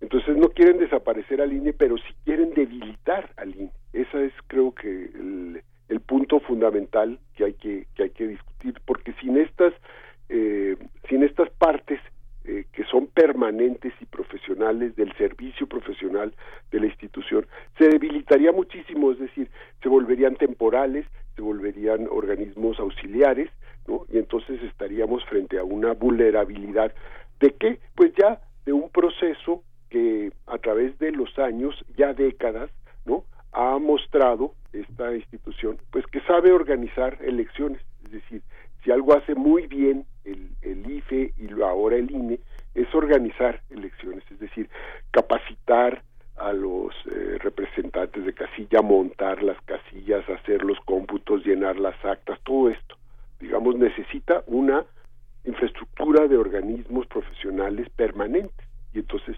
volverlos temporales, auxiliares, eh, fragilizaría o, muchísimo, ¿no? Hay, hay aquí una cuestión de la, hay una obsesión en la iniciativa por abaratar los costos, ¿no? Lo cual nos llevaría a lo que ha pasado con este gobierno en muchas de las eh, políticas de austeridad y los recortes, es decir, estamos eh, en una precarización. De muchas de las funciones del Estado. Y esto pasaría al sistema electoral. Yo digo que es una un ahorro mal entendido, porque por otro lado eh, proponen elegir a los árbitros, es decir, elegir a los consejeros, elegir a los magistrados por voto popular y directo. Y esto lo haría la misma, la misma institución. El otro día eh, leí de un cálculo que estaban haciendo, ¿no? Costaría miles de millones de pesos estas elecciones que son que son absurdas. Son absurdas por diferentes razones, pero creo que lo más importante es que el voto popular de los árbitros pues no garantiza que llegue la gente eh, profesional con los perfiles adecuados a desempeñar estas labores. Creo que eso es lo más lo más importante. Entonces metería a los árbitros en una competencia, ¿no? Por ganar votos. Eh, estos eh, candidatos serían propuestos por los tres poderes, lo cual quiere decir que si ya tenemos ahorita un sistema de partido dominante de nuevo, que sería Morena, es decir, eh, el poder legislativo con mayoría morenista. Propondría 20, el ejecutivo morenista en este en este caso propondría otros 20 y el poder eh, judicial que ha sido muy eh, atacado y debilitado digamos por este gobierno propondría otros otros 20 entonces de ahí saldrían las listas para que la gente votara por esos árbitros por esos consejeros y por esos magistrados para el, el tribunal estos creo que son algunos de los puntos importantes sin dejar de mencionar que eh, le quitan al, al instituto eh, la facultad de hacer el padrón electoral. Este pasaría, parece ser, suponemos, que a la Secretaría de Gobernación. Otra vez regresaría esto. Después de años y años y años de, de estar eh, generando un mecanismo para hacer un registro federal confiable, una credencial de elector confiable, listas electorales confiables, volveríamos otra vez a tener ahí un problema innecesario, es decir, la desconfianza de que quién sabe cómo se vaya a hacer esa eh, ese nuevo padrón electoral. Creo que son algunos de los eh, asuntos importantes que están en debate en este momento. Doctor Asís Nasif, eh, sobre el padrón electoral, bueno, una función importante del INE, eh, ¿hacia dónde podría quedar o bajo qué institución, bajo, qué instancia quedaría esta función, repito, esencial, la del establecimiento del padrón electoral? Pues quedaría en manos probablemente de la Secretaría de Gobernación, es decir, eh, ellos quieren hacer desde hace tiempo una suerte como de credencial de, identidad, ¿no? Con los datos de, de todos los mexicanos, por así decirlo, ¿no? Pero afectarían la función de que el padrón ya se hace, lo hace el instituto, lo hace bien, es una institución profesional, autónoma, etcétera, y de ahí sale la lista, eh, la lista de electores. Entonces, le dejan nada más la lista de electores a la, a la institución y le quitan la facultad de hacer el padrón. Creo que esto sería una regresión que es absurdo, no tiene caso, es decir, es algo que está eh, funcionando muy bien, que se hace de forma profesional y que ya ha comprobado a través de los años que ya no es un problema. O sea, si nos vamos a los años 90, el padrón era un problema porque estaba lleno de, eh, de deficiencias, de errores, de supresiones, de malas inclusiones, es decir, tenía una serie de problemas que se fueron depurando, terminando para tener un padrón confiable y una lista electoral confiable. Creo que sobre eso no hay problema y creo que modificar eso no ayudaría en, en nada, no, no sería un beneficio, al contrario, sería un problema nuevo, ¿no? De algo que está funcionando bien, en ese caso en, en concreto. La elección de los consejeros. Ahorita ya existe un mecanismo porque se dice que siempre son eh, a partir de cuotas, se reparten los partidos en el Congreso, ¿no? Entonces dicen, bueno, tantos le tocan a tal partido, tantos a otro, etcétera, etcétera. Bueno, ya existe ahorita un eh, procedimiento bastante profesional, digamos, para seleccionar a estas personas. Hay una convocatoria abierta, luego hay un examen, luego hay un eh, se entrega un, eh, un escrito, ¿no? un ensayo, hay una entrevista, hay una comisión especializada que se forma, digamos, para hacer la selección, que se integra, ¿no? La integran por propuestas de la Comisión eh, de Derechos Humanos, ¿no? Eh, por, por el, el, Instituto de Transparencia, por el mismo Congreso, ¿no? Entonces, esta comisión, digamos, de, de profesionales son los que hacen la selección de estas de estas personas, de estos perfiles.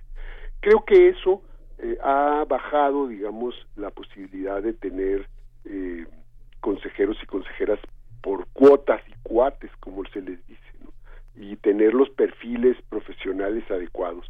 Pero meterlos a lo que se le ha llamado como la, la competencia de la popularidad, ¿no? O sea, meterlos, someterlos al voto popular, es como este, elegir a los árbitros de un partido de fútbol a través del voto de los eh, aficionados al, al, juego, creo que es absurdo, porque se necesitan características profesionales, cierto conocimiento, una trayectoria, autonomía, etcétera, etcétera, como para que pueda salir de ahí eh, una propuesta de árbitro, de consejeros, eh, en esa en ese sentido.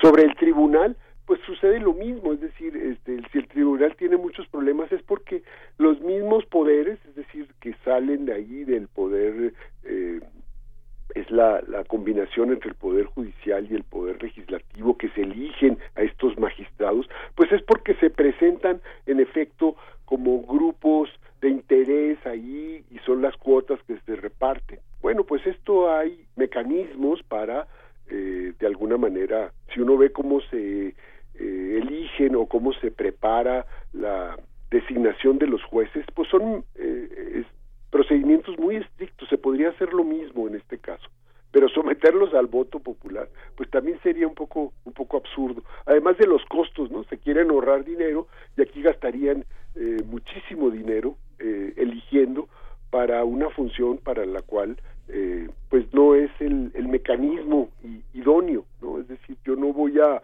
a votar eh, quiénes van a ser los pilotos de la nave del, de tal aerolínea por voto popular, ¿no? Yo lo que quiero es un piloto que sea un profesional, que conozca, que haya tenido una trayectoria, etcétera. Es lo mismo para la cuestión electoral. Tema, eh, el tema de los eh, diputados plurinominales, como, como lo observa, también es un, es un tema, es un tema también complejo y tiene que ver también con la parte política de los partidos que colocan eh, en esos puestos a los eh, gestores de la política en los órganos legislativos.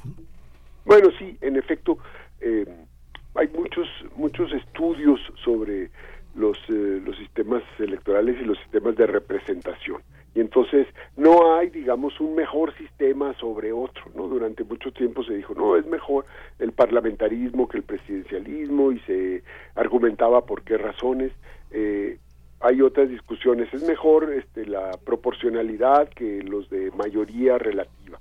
Eh, o es, los sistemas mixtos han dado mejores resultados. no Nosotros eh, tenemos esa eh, característica que nuestro desde 77 nuestro sistema es un sistema mixto, es decir, que tiene 300 de mayoría y 200 de representación proporcional. Primero fueron 100 y luego ya fueron 200 o sea, tenemos 500 y se dice, eh, empezando por el número, se dice, son muchos, hay que, hay que cortarlo y hay que hacer nada más 300 porque en muchos parlamentos y congresos en el mundo, dependiendo de la cantidad de, de población que haya en esos países, así es como se adecua, entonces nosotros tenemos demasiados, ¿no? Se compara que Brasil tiene tantos, que Estados Unidos tantos, etcétera, etcétera.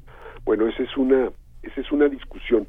Eh, el problema aquí, digamos, el derecho ciudadano democrático a cuidar, a tutelar, tiene que ver con la calidad de la representación. Es decir, cómo hacemos, que ese es uno de los graves problemas de nuestro sistema democrático, cómo hacemos para tener una mejor calidad de la representación, ¿no? Porque ahorita si vemos el informe País 2020 que acaba de salir, pues eh, la mayoría de la ciudadanía, de los ciudadanos, no se sienten bien representados por, por ese sistema. ¿Por qué? Pues porque sienten que no los toman en cuenta a la hora de las decisiones importantes. Entonces, cambiarlo a un sistema de representación pura, digamos.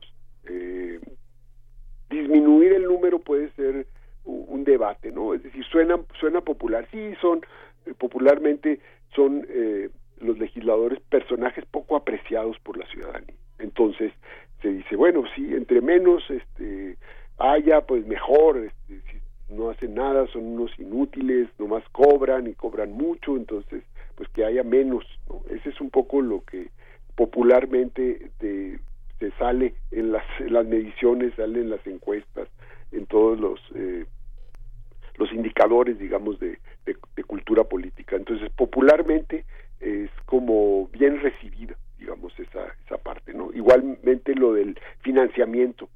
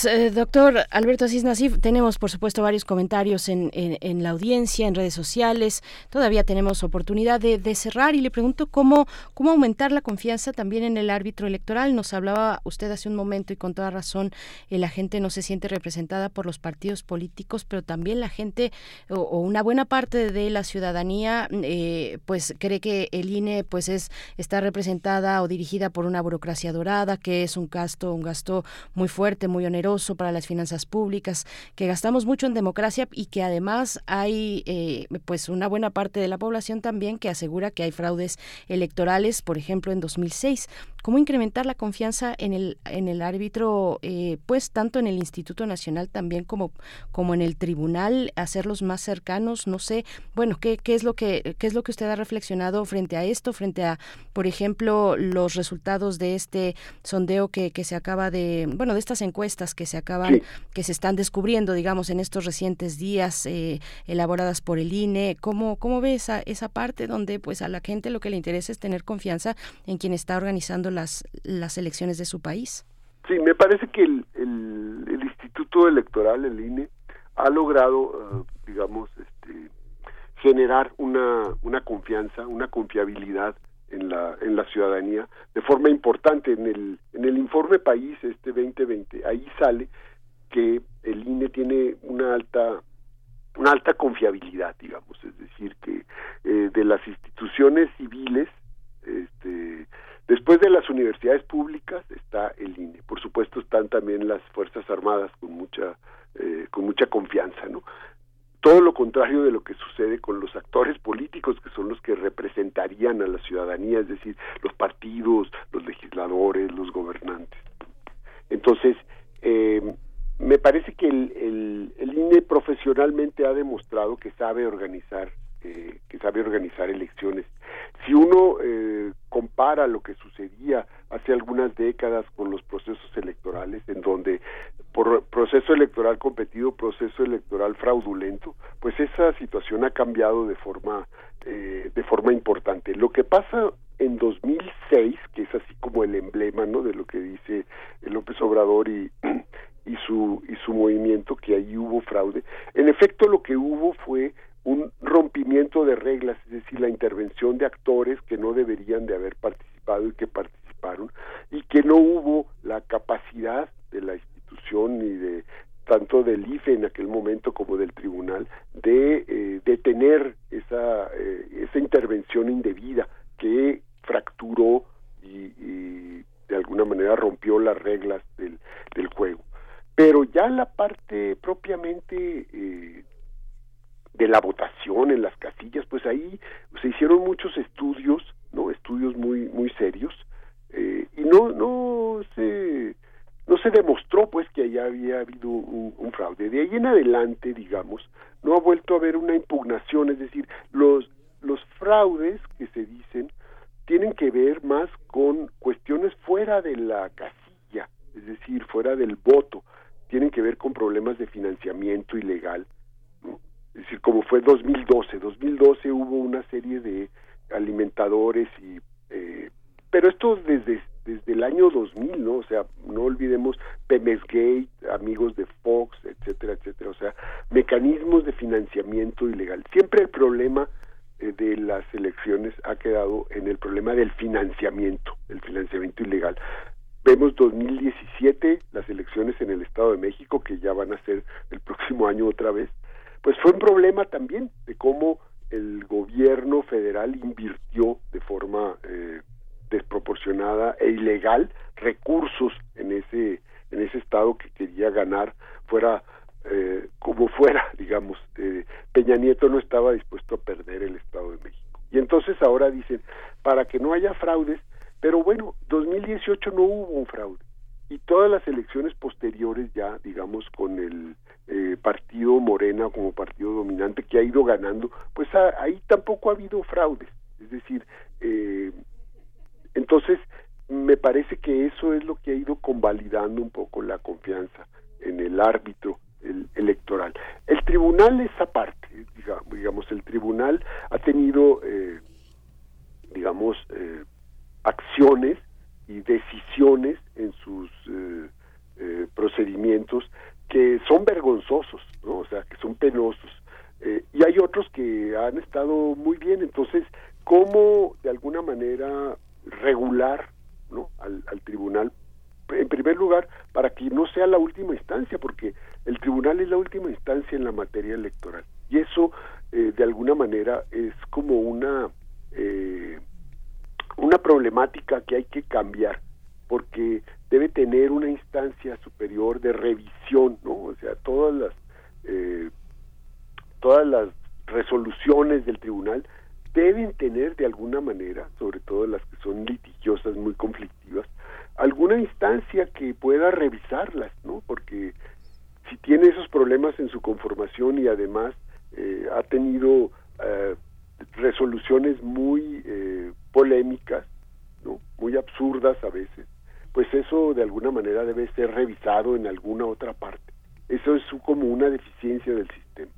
Ahora, por otro lado, la estas encuestas que se han hecho, estos levantamientos, ¿no? Que son, bueno, tampoco son así como muestras muy representativas. 400 personas eh, vía telefónica, creo que son a través de celulares, en fin, son menos confiables, pero bueno, de alguna manera están expresando eh, el sentir de una parte de la población, de la ciudadanía, que ve que eh, se siente mal representada, que los partidos gastan mucho, que en el INE se gasta mucho, en fin, lo que lo que se puede, digamos, hacer como una eh, un balance es lo de los sueldos, sobre todo los sueldos de los eh, de los consejeros y de eh, los directores, es decir, lo que es los los puestos de dirección en el en el INE que durante todo el, sexenio han estado como en una suerte de litigio, ¿no? Porque no, no entraron a la política de austeridad del gobierno. Y entonces eso es lo que se ha eh, criticado más por parte del, del gobierno, esa fuerte de que se llama burocracia dorada, ¿no? De, muchos eh, privilegios que se llaman eh, que tienen fondos y que tienen fideicomisos y que tienen altos salarios. Bueno, todo eso se puede se puede modificar. Es cosa de, de modificarlo en los en los presupuestos, digamos, ¿no? Pero de ahí a, a decir que todo este se va a abaratar y que van a cambiar todos los órganos profesionales eh, del, del, servicio profesional y hacerlos temporales para que se haga más barato. Eso me parece que es un error. eh, sí se puede eh, disminuir eh, en términos salariales, digamos, y en términos de, de, las prestaciones que pueden ser muy altas, en fin, para que haya, eh, bueno, piso parejo para toda el para los organismos autónomos igual que la burocracia central, igual que las universidades, etcétera. Pero de ahí a debilitar al organismo, creo que hay, ahí hay un, una, una distancia que debería ser eh, atendida con mucho cuidado por parte de los legisladores para no generar un problema donde no existe el problema. Es decir, si hay un mecanismo de capacitación y organización electoral que funciona muy bien, ¿para qué lo vas a modificar? Y quién sabe a qué aventura vas a, a, llegar, ¿no? Ahí en un riesgo innecesario. Creo que eso es lo que hay que revisar con cuidado. Sí, pues doctor Alberto Asís Nasife, muchas, eh, muchas gracias por su participación. Quedan muchos puntos que finalmente Lorenzo Córdoba se precipitó desde Yo Toro, Tuki, Mosavi y toda esa cosa se precipitó al vacío, ¿no? Digamos que la arrogancia con la que enfrentó a la Cámara, la guerra a la que se sumó con la oposición azul de, al, al presidente, la, la, la arrogancia de sus sueldos, de defender lo indefendible, Sí. Creo que finalmente el presidente le ganó la batalla, la batalla política, y creo que la gente está en contra de esa, de esa, de esa arrogancia, ¿no? De un sí. funcionario que solo se expresó este, haciendo campaña al modo de, de Claudio X González. Digamos que es ese, ese es el Lorenzo Córdoba de las caricaturas y de la gente, ¿no? Ese es algo muy, muy duro. Y los medios de comunicación que, bueno, están en la en la, en la, palestra porque finalmente el presidente no, nos ha dicho que no confiemos en muchos medios de, la de comunicación, en la mayoría, y los que tienen ellos en su poder solo hablan de que todo está bien, ¿no? Es algo muy difícil si los partidos se quedan sin, sin esa voz, ¿no? Porque los medios públicos pues solo aplauden al presidente, ¿no? Bueno. Es un, un, problema, pero hay que tomar en cuenta que el, en abril próximo hay cuatro consejeros que se van, entre ellos Lorenzo Córdoba sí. y Ciro Murayama, que son los dos que son señalados como, como más anti eh, gubernamentales, digamos, anti 4T. Sí. Pues no, nos... no va a estar eso ahí ya, entonces esperemos que haya un procedimiento, porque los últimos cuatro que se eligieron, hace un año, un poco más, eh, me parece que se hizo a través de un buen procedimiento de selección y creo que eso es lo que hay que atender y afinar este, este procedimiento. Pero someterlos a una votación eh, popular se me hace un poco absurdo. Gracias, doctor Alberto Asís Nasif. Pues eh, eh, esto, esto sigue avanzando y veremos cómo, cómo resulta finalmente la propuesta eh, final, el dictamen pues de reforma electoral. Muchas gracias por, por participar esta mañana. Al contrario, muchas gracias a ustedes. Hasta pronto. Gracias. Nosotros nos vamos con nuestra nota internacional. Son las 8 con 41 minutos. Nota internacional. En los últimos días, eh, cientos de ciudadanos haitianos han salido a la calle para protestar contra la posibilidad de una intervención extranjera y para exigir la renuncia del primer ministro Ariel Henry. En medio de una profunda crisis, los habitantes de ese país reclaman la creación de un gobierno de transición a favor de un acuerdo nacional para la convocatoria de elecciones que permitan solucionar el vacío de poderes en el país. Tras la violencia que se vive en Haití, el periodista Robertson Alphonse recibió al menos 10 disparos mientras viajaba en su automóvil, por lo que fue trasladado al hospital donde se dijo que se encuentra estable. Este hecho provocó el disgusto de los habitantes. Además, encendió la alarma ante una escalada de violencia contra los comunicadores, por lo que los manifestantes reclaman la renuncia del gobernante.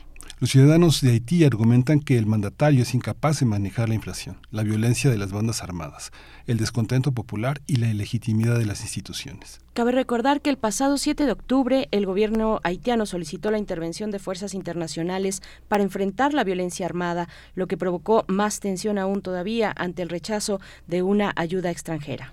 A su vez, la UNICEF continúa manifestando su gran preocupación por el triple flagelo que padece la infancia en este país, el cólera, la desnutrición y la violencia pues vamos a tener un análisis acerca de las protestas en Haití, la situación social, política, económica de este país, de ese país. Nos acompaña la doctora Margarita Vargas Canales, investigadora del CIALC de la UNAM, es presidente, fue presidente de la Asociación Mexicana de Estudios del Caribe de 2016 a 2018. Sus líneas de investigación son historia del imperialismo estadounidense en Haití durante el siglo XX, historia política y social del Caribe insular y narrativa de las catástrofes ambientales en el Caribe insular del siglo XX. Gracias, eh, profesora Margarita Vargas Canales, por estar esta mañana. Muy buenos días, bienvenida. Muy buenos días, saludo con mucho gusto a su auditorio y a ustedes. Gracias, doctora Margarita Vargas. Pues tal vez para América Latina frente a Haití lo más grave puede ser esta petición de intervención de fuerzas internacionales para enfrentar la violencia. ¿Quiénes, quiénes son esas fuerzas internacionales y cuáles serían las consecuencias que tendría el, Haití y el continente con una intervención de ese tipo? Claro, mire, eh, realmente la historia de las intervenciones militares en Haití pues ya es de larga data y no tienen unos resultados positivos. Por eso es que la población en general y en particular algunos partidos políticos opositores eh, están en contra de esta intervención militar, en este caso de las Naciones Unidas. Como podemos recordar, desde el año 2004 al 2017 las Naciones Unidas estuvieron presentes en Haití a través de la MINUSTA para estabilizar la situación política sobre todo. Pero el resultado ha sido muy negativo porque además de eh, haber acusaciones de haber traído precisamente el cólera, pues hubo acusaciones eh, sobre los cascos azules de violaciones, por ejemplo, eh, de abusos de autoridad, entonces no es una eh, situación que los ciudadanos haitianos recuerden de una manera positiva. Por eso es preocupante que el propio primer ministro haya pedido la intervención eh, de las Naciones Unidas nuevamente con el fin de estabilizar al país y, bueno combatir la violencia no combatir la violencia de las de las bandas. Eh, sin embargo esto de, de una intervención militar con tintes de ayuda humanitaria es una historia que los haitianos conocen muy bien y que como decía ha tenido eh, un saldo muy negativo para la población haitiana. Entonces es por eso que ahora hay manifestaciones en contra de eso que ellos consideran una intervención extranjera. Sin embargo como recordaremos, pues en el seno de las Naciones Unidas únicamente China y la Unión Soviética, Rusia ahora, votaron em, en contra de esa intervención y ya llegaron, eh, digamos, sí, fuerzas militares, pero eh, con el fin de, de combatir, le llaman brigadas de desastres naturales. Entonces, ahí hay una eh, situación muy compleja entre lo que es una intervención militar y, eh, digamos, ayuda humanitaria y en este caso, pues ya se le califica como brigadas eh, para combatir desastres naturales, que efectivamente bueno, han tenido también un huracán y está eh, la epidemia del cólera, pero es muy ambigua la situación eh, porque no se define realmente qué es lo que van a hacer exactamente eh, las fuerzas de Naciones Unidas en todo caso. Doctora, bueno, de seguir, como seguramente seguirán estas resistencias sociales ante una, una participación o un apoyo internacional, pues qué le queda a Haití puede Haití con qué cuenta pues en, en lo político en términos políticos e institucionales para poder solventar por sus propios medios una una salida una salida favorable para la población que es la que está sufriendo Sí, hasta el momento la situación ha sido muy compleja y tampoco vemos clara esa situación. Yo creo que lo primero es elegir al presidente, al nuevo presidente, desde el 7 de julio del año pasado, tras el asesinato del presidente Jovenel Moïse. No hay un presidente, está un primer ministro que es Ariel Henry, pero no han convocado a elecciones presidenciales. Eh, inexplicablemente, o sea, ha transcurrido más de un año y no se ha convocado a elecciones presidenciales. Entonces ahí hay un primer punto que resolver, que, que no lo han hecho ni con ayuda de Naciones Unidas ni ellos mismos. ¿No? Entonces, es al contrario, inexplicablemente han dejado que la situación de violencia se deteriore aún más sin nombrar a un presidente y sin poder combatir a, las bandas armadas, que ese es el gran problema. Entonces, lo que ha pasado en este año casi medio es que al no haber un presidente y al no haber em, el primer ministro, al no tener la legitimidad de los opositores, lo único que, que se ha agravado es el avance de las bandas eh, armadas eh, amenazando con tomar el poder. Entonces, realmente eh, es una situación muy, muy compleja, pero que yo pienso que puede atravesar y debería atravesar primeramente por nombrar un presidente, por elegir a un presidente, que, eh, que tenga legitimidad y que pueda ocupar plenamente el cargo que el primer ministro no puede ocupar porque es un primer ministro, no es un presidente democráticamente elegido. Entonces, ese sería un primer punto. El segundo punto es que tienen que sanear también las propias Fuerzas Armadas eh, que combaten al crimen organizado, porque mientras no tengan armas suficientes y no estén eh, eh, corrompidas también eh, con las bandas delincuenciales, ese es un problema muy grave. Entonces, yo creo si las Naciones Unidas realmente quieren ayudar, tendrían que empezar por esos dos graves y enormes problemas, además ahora de la epidemia y del problema de la falta de alimentos y del reparto de alimentos, desde luego, porque, porque las bandas eh, hacen cortes, eh, no dejan pasar a, a las personas que distribuyen los alimentos en ciertos barrios, etcétera, ¿no?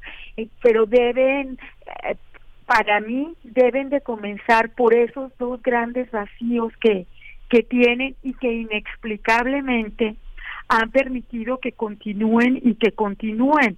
Entonces, si realmente a la comunidad internacional y en particular a Naciones Unidas les interesa ayudar, entonces no deberían de haber dejado pasar tanto tiempo y en lugar de, de hacer una intervención militar con tintes humanitarios, pues deber, deberían atacar eh, directamente los problemas que estoy señalando.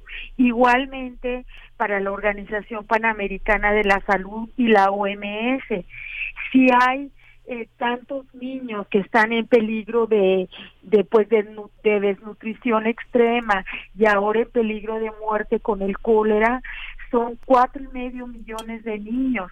Entonces, hay que actuar ya. ¿sí? Y, y yo creo que eso es realmente en todo caso lo que el primer ministro pide, no una intervención eh, propiamente militar, sino más bien una intervención de ayuda humanitaria en los focos que están al borde del colapso, que son los que ya señalé. Sí, justamente esa, esa, esa, esa ayuda a, algunos grupos la confunden con una manera de, de intervencionismo, pero no, no hay manera que Haití se recupere eh, espiritualmente, organizándose políticamente de la crisis que enfrenta, doctora, ¿no? No hay manera de hacerlo a solos en este momento, ¿no?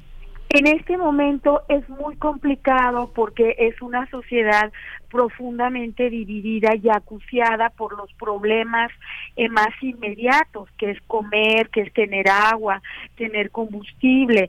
O sea, es una, al menos en Puerto Príncipe es una sociedad paralizada por la violencia, por el miedo a las bandas criminales y a los secuestros, por el hambre y por la falta de combustible. Entonces, eh, digamos que, que están ahorcando a la propia sociedad entre la incapacidad del gobierno haitiano por resolver la crisis y la ayuda eh, de las Naciones Unidas que no termina de, definirse y que hay una presencia ya militar pero que no enfrentan los problemas en todo caso. Sí, porque eh, digamos, si realmente quieren ayudar, tienen que empezar por enfrentar los problemas y por diseñar un plan que realmente ataque los problemas ahora más acuciantes y, eso hasta ahora no lo vemos, no hay una posición clara.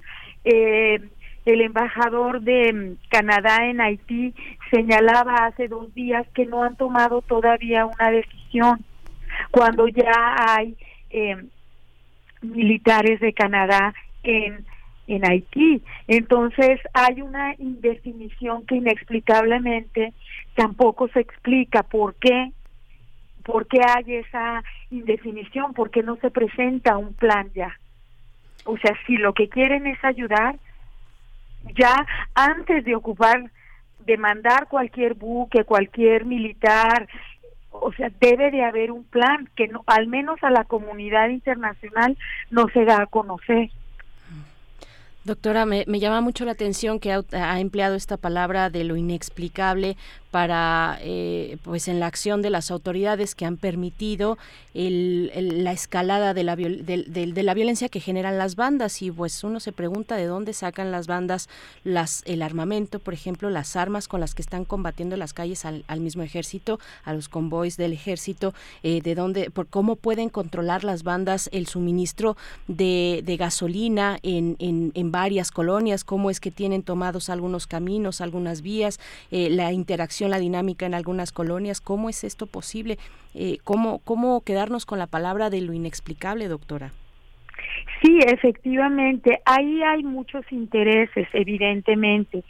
Eh, de parte de los propios haitianos, la corrupción es muy fuerte y eh, hay también por ejemplo, la, la policía, miembros de la Policía Nacional Haitiana, eh, están acusados de traficar con la gasolina, con el combustible, con las bandas armadas. Pero sí hay una situación que definitivamente viene del exterior, que la venta de armas para las para las bandas. Haití no produce armas. Entonces, esas armas vienen evidentemente del exterior y ahí hay intereses económicos, muy fuertes.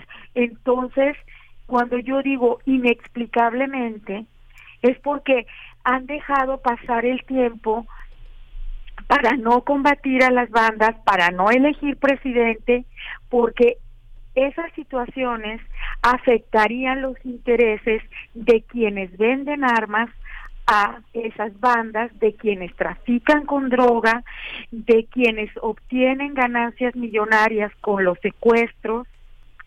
Entonces es una situación muy compleja que desde luego tiene que ver con intereses externos, pero también con intereses internos. Para, eh, para esos intereses es conveniente que la situación continúe tal como está y entonces caemos en una situación, las noticias son muy alarmantes y corren peligro y están en peligro más de cuatro millones y medio de niños y cada día hay miles de haitianos que se pasan ilegalmente a la frontera con República Dominicana, miles de haitianos que salen del país rumbo a Estados Unidos, pero no se hace absolutamente nada. O sea, de este último trimestre han bajó un poco el índice de secuestros, pero están 324 en un trimestre, 204 en un trimestre, es altísimo. Entonces, ¿cómo es posible que parece ser que hay una inercia inexplicable que no se puede hacer nada? Entonces, eso nos lleva necesariamente a pensar en estos intereses que, como decía, están afuera de Haití en la venta de armas y en la venta de droga también, y están adentro de Haití también con la corrupción en, en eh, pues en la gasolina, en el tráfico de gasolina, en el tráfico de alimentos y en el tráfico de personas en el secuestro concretamente de personas.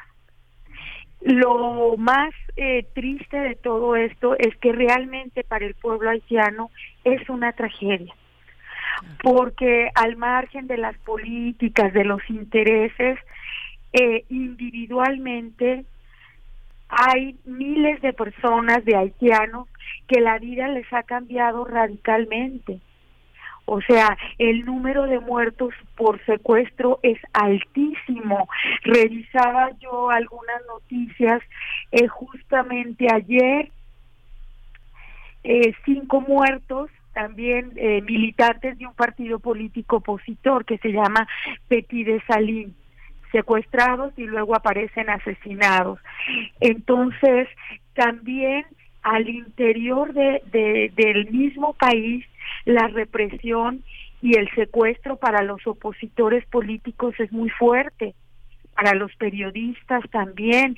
Incluso las bandas armadas atacaron un avión eh, y fue herido un controla, de, de, de vuelo no entonces digamos es una situación muy muy asfixiante prácticamente pero sí cabría preguntarnos en la demora en elegir presidente, en la demora en eh, combatir eh, directamente a las bandas, porque han dejado pasar más de un año y medio a que la situación se agravara como está ahora.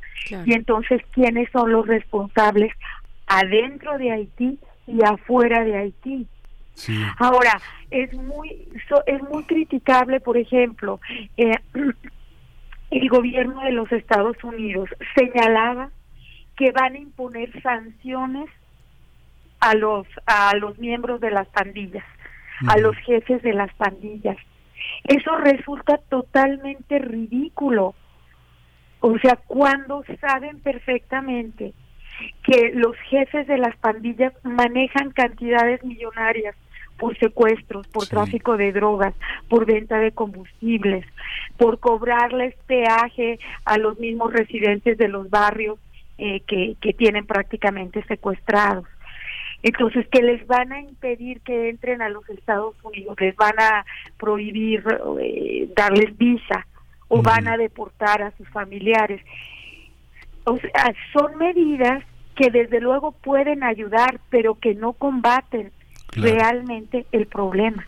Pues doctora, pues yo creo que, que tenemos mucho y digo, ustedes eh, una conocedora y de largo aliento toda su explicación. Le agradecemos mucho que esté con nosotros. Yo creo que tenemos que continuar en este, en este programa de eh, visitando Haití. Le agradecemos eh, por ahora su intervención. Muchísimas gracias, doctora Margarita Vargas Canales, investigadora del CIAL CUNAM, nuestro orgullo, expresidente de la Asociación Mexicana de Estudios del Caribe. Le agradecemos mucho su, su, su interés y su compromiso. Muchas gracias.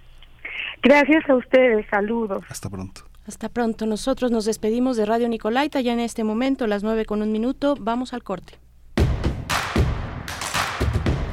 Síguenos en redes sociales. Encuéntranos en Facebook como Primer Movimiento y en Twitter como arroba PMovimiento. Hagamos comunidad.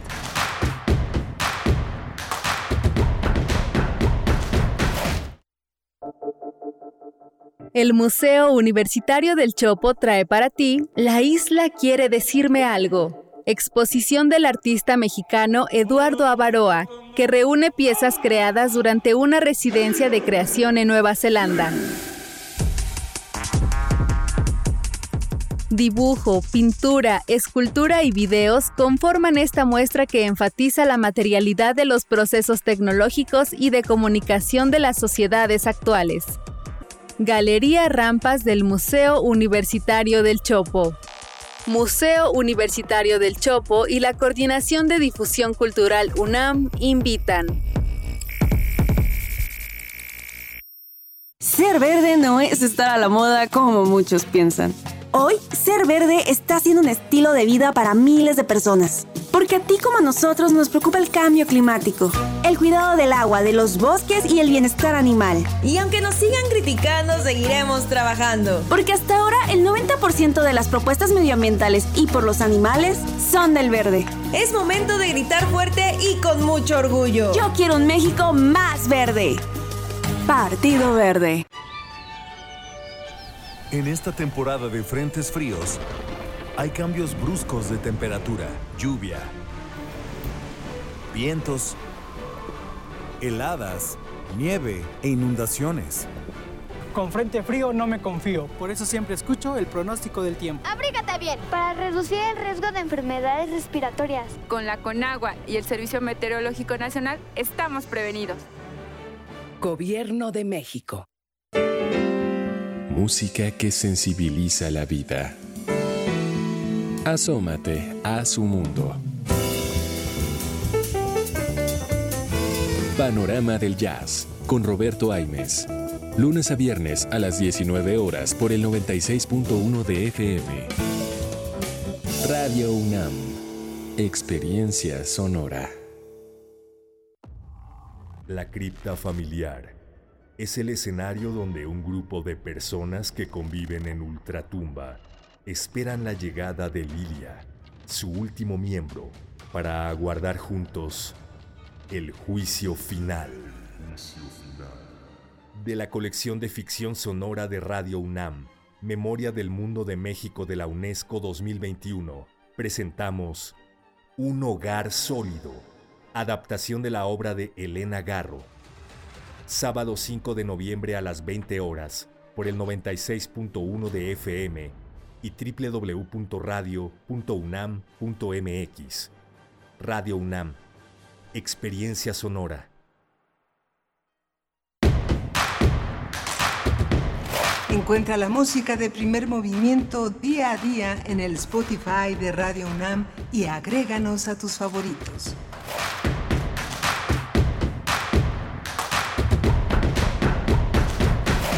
Ya son las 9 de la mañana con cuatro minutos. Volvemos a primer movimiento. Nuestra tercera hora de transmisión inicia en este momento, hoy jueves 3 de noviembre de 2022, con Rodrigo Aguilar en la producción ejecutiva. Está Carmen Sumaya esta mañana también de nuestro equipo acompañándonos aquí en cabina. Arturo González en la operación de la consola y Miguel Ángel Quemain en la conducción. Miguel Ángel te va a tocar la poesía en unos momentos. Me va a tocar la poesía en unos momentos. Hemos tenido una mañana muy interesante. La reforma electoral fue un tema que tratamos con Alberto Alberto Asís Nasif, el CIESAS muy, muy interesante, se perfila un, una, una gran discusión en el marco de las próximas elecciones, muy, muy importante.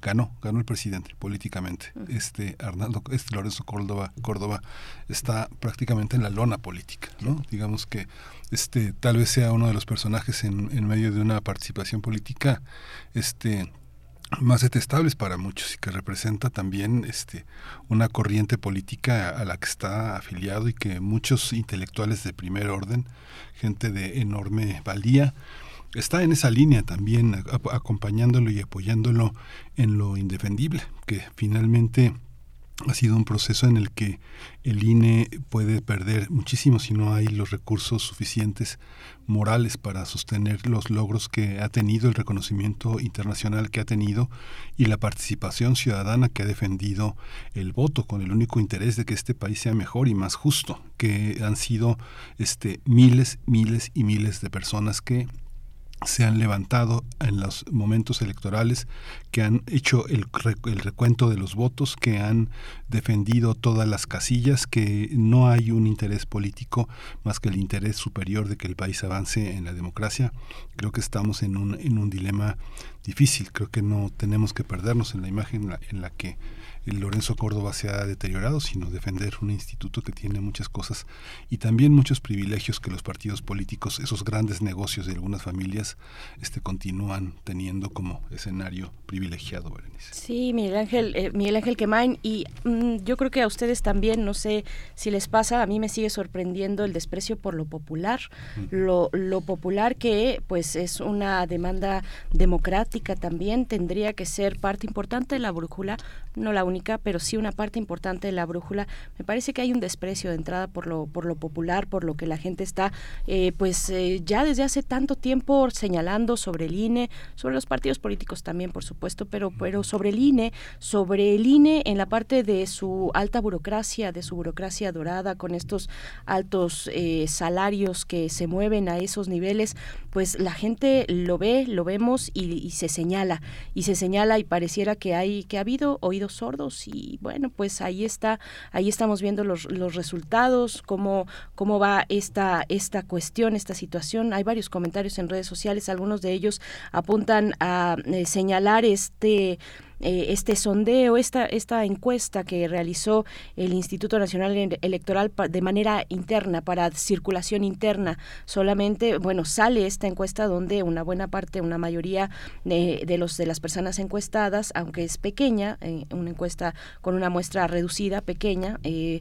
es finalmente lo que, pues es un reflejo, es un reflejo donde la mayoría de las personas encuestadas, pues apoyan, apoyan de alguna u otra manera la eh, eh, pues lo que se está proponiendo desde esta reforma electoral. Vamos a ver qué tipo de reforma sale. También ello pues hay que tener eh, cuidado, hay muchos elementos ahí que, que, sabemos, pero vamos a ver cuáles quedan, cuáles no y de qué manera se abordan y se proponen en la reforma cuando ya sea presentada al, al pleno de la Cámara de Diputados primero. Así es que, bueno, pues sí, aquí estamos con, con ese tema, escuchándoles, nos comentan que por qué, este, pues, eh, tan, que si a favor estamos del INE o pues no, estamos presentando yo creo que eh, eh, posturas diversas en ese mismo ánimo de pensar una institución y no solamente a, eh, sí, sí señalar a, los, a los políticos, digamos, a los funcionarios en este caso, que pues han tenido baches muy importantes en, en su en su pues en su desempeño en su desarrollo como funcionarios pero también no dejar de mirar al, al a la institución como tal, Miguel Ángel, porque bueno, como decía también Alberto Asís Nasif, em, Ciro Morayama y eh, Córdoba, pues ya se van, ¿no? Ya se van. ya se van, queda otro, queda otro INE. Tenemos que defender lo que se ha logrado. Yo, francamente, los miles y miles de ciudadanos que han defendido las casillas, que han estado en los escrutinios, que han recibido, son, no, o sea, no, no, no podemos dejarlos de lado. Son personas que, que sin ninguna, ningún signo partidista han estado colaborando, dando su tiempo ciudadano para esta causa y que lo que señalaba Alberto Asís Nasif, que es fundamental, cuidado con la austeridad, cuidado. San Francisco eh, fue un santo ejemplar, modelo de políticos, como lo fue también San Confucio, ¿no? Y, y este y Lao Tzu, ¿no? Pero eh, hay que tener cuidado. La educación política forma parte de la inversión que el Estado tiene que hacer en, en, una sociedad. Eh, aprender a respetarnos es un tema que tiene que ver con la educación en la calle, en la calle. Para las personas que no tienen el privilegio de estar en las aulas, tenemos que aprender a educarnos en las calles Por supuesto, pues estamos leyendo sus comentarios. También Hernán Garza nos comparte un, eh, pues una, una, entrega que él mismo realizó, eh, una columna respecto a la, el patrocinio de Coca-Cola hacia la COP27 que está próxima eh, a inaugurarse el 6 de noviembre. pues está en nuestras redes sociales, Hernán Garza, ahí nos lo compartió en arroba Movimiento en Twitter, si ustedes quieren pasar a leer, el soberano.mx nos hace el favor de, de compartirlo, Hernán Garza, y aquí lo pasamos, lo pasamos para que ustedes se acerquen. Nosotros tenemos cortesía cortesías, cortesías para el teatro. La Gorgona Teatro nos invita a mm, la función de Nana, que es una obra teatral eh, que nos hace reflexionar sobre el Alzheimer y son mm, cortesías que se van a ir tanto por Twitter como por Facebook. Pongan atención, el pase doble para la función de este viernes, el día de mañana, 8 de la noche, es un pase doble. Tenemos un pase doble que se va por Twitter para las personas que comenten en nuestra publicación y agreguen una captura de pantalla donde, donde comprueben que siguen a Gorgona Teatro en cualquiera de sus redes sociales.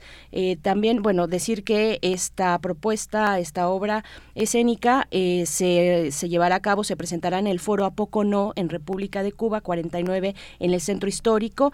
Los, el pase doble para la función del viernes a las 8 se va por Twitter y tenemos otro pase doble para la función del domingo a las 6 de la tarde se va por Facebook. Así es que si quieren ir el viernes, vayan a Twitter, si quieren ir el domingo, vayan a Facebook y ahí comenten en nuestra publicación con una captura de pantalla de que siguen, eh, que compruebe que siguen a la Gorgona Teatro y con ello pues ya se pueden llevar su pase doble para ir al teatro este fin de semana, Miguel Ángel. Nosotros nos vamos, ah bueno, y decirles también que hasta las 11 pueden participar hasta las 11 por aquí, las 11 de la mañana eh, es el momento hasta eh, el momento en el cual les estaremos atendiendo para llevarse este este boleto, esta cortesía. Estoy leyendo por acá, Mirko Zun nos dice, hoy los estoy escuchando junto con mis alumnos del, de sexto del colegio Edgar Morín. Nos dice Mirko Zun, qué maravilla. Saludos a todas y todos por allá, los alumnos de sexto del colegio Edgar Morín. Eh, pues claro que les mandamos un abrazo, un saludo eh, y una disculpa también si ya los estamos aburriendo con tantas, con tantas cuestiones políticas. Pero viene la poesía, chicos, a ver si les gusta, Miguel Ángel. Sí, viene la poesía. ¿Cómo, cómo dirán los del colegio Edgar Morín? ¿Dirán Edgar Moga o dirán Edgar Morín? Edgar Bonilla. A ver, cuéntenos. Pero del sexto, ¿qué? ¿Es, es, de, ¿Es de qué salón? A ver, cuéntenos un poquito más, Mirko Zun, por allá. Muchas gracias, Mirko Zun. Gracias por compartirlo. Pues nos vamos a ir con la poesía necesaria y después viene la mesa del día, Los Mundos Posibles, con el doctor Betancourt. Es hora de poesía necesaria. El poema de hoy es de Eduardo Lizalde y se llama Grande es el odio. Grande y dorado, amigos, es el odio. Todo lo grande y lo dorado viene del odio. El tiempo es odio. Dicen que Dios se odiaba en acto, que se odiaba con fuerza de los infinitos leones azules del cosmos, que se odiaba para existir. Nacen del odio mundos, óleos perfectísimos, revoluciones, tabacos excelentes. Cuando alguien sueña que nos odia, apenas dentro del sueño de alguien que nos ama, ya vivimos el odio perfecto. Nadie vacila como el amor a la hora del odio. El odio es la sola prueba indudable de la existencia. Y el miedo es una cosa grande como el odio. El miedo hace existir a la tarántula, la vuelve cosa digna de respeto, la embellece en su desgracia, rasura sus horrores. ¿Qué sería de la tarántula, pobre, flor zoológica y triste, si no pudiera ser ese tremendo surtidor de miedo ese puño cortado de un simio negro que enloquece de amor. La tarántula, oh Becker, que vive enamorada de una tensa magnolia, dicen que mata a veces, que descarga sus iras en conejos dormidos. Es cierto, pero muerde y descarga sus cinturas internas contra otro porque no alcanza a morder sus propios miembros y le parece que el cuerpo del que pasa, el que amaría si lo supiera, es el suyo.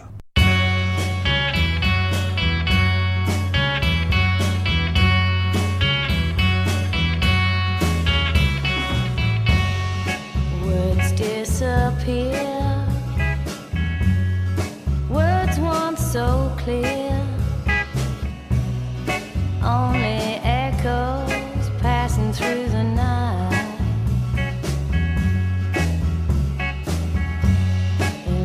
eyes on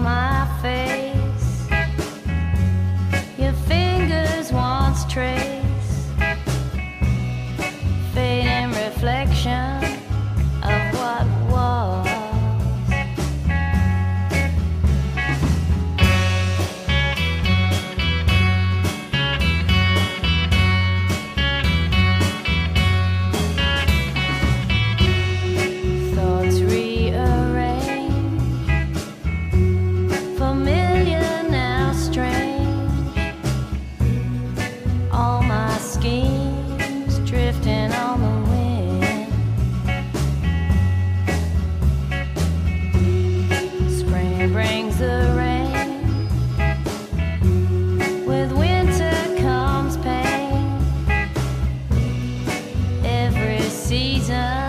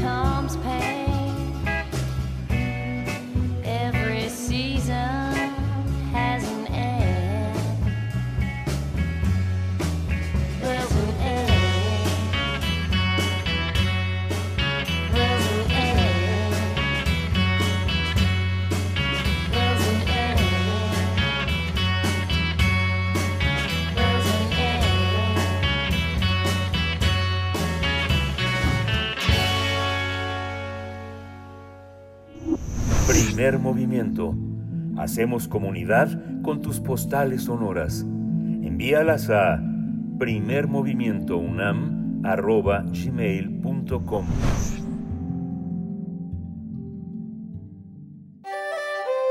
Mundos posibles.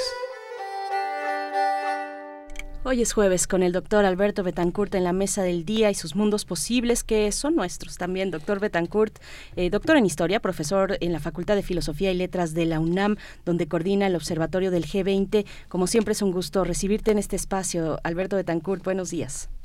Qué gusto, Berenice, Miguel Ángel, qué gusto saludarlos y más con un programa en el que se han estado discutiendo temas tan importantes y con tan buen ritmo, eh, incluyendo pues la poesía y la música que dejan una atmósfera muy apropiada para platicar sobre el mundo en el que vivimos. Gracias, Alberto. Buenos días. Buenos días. Buenos días. La lucha al interior del Partido Comunista Chino y sus efectos en la vida de las y los trabajadores de China, Asia y del mundo entero, por supuesto. Doctor Alberto Betancourt, el tema de hoy.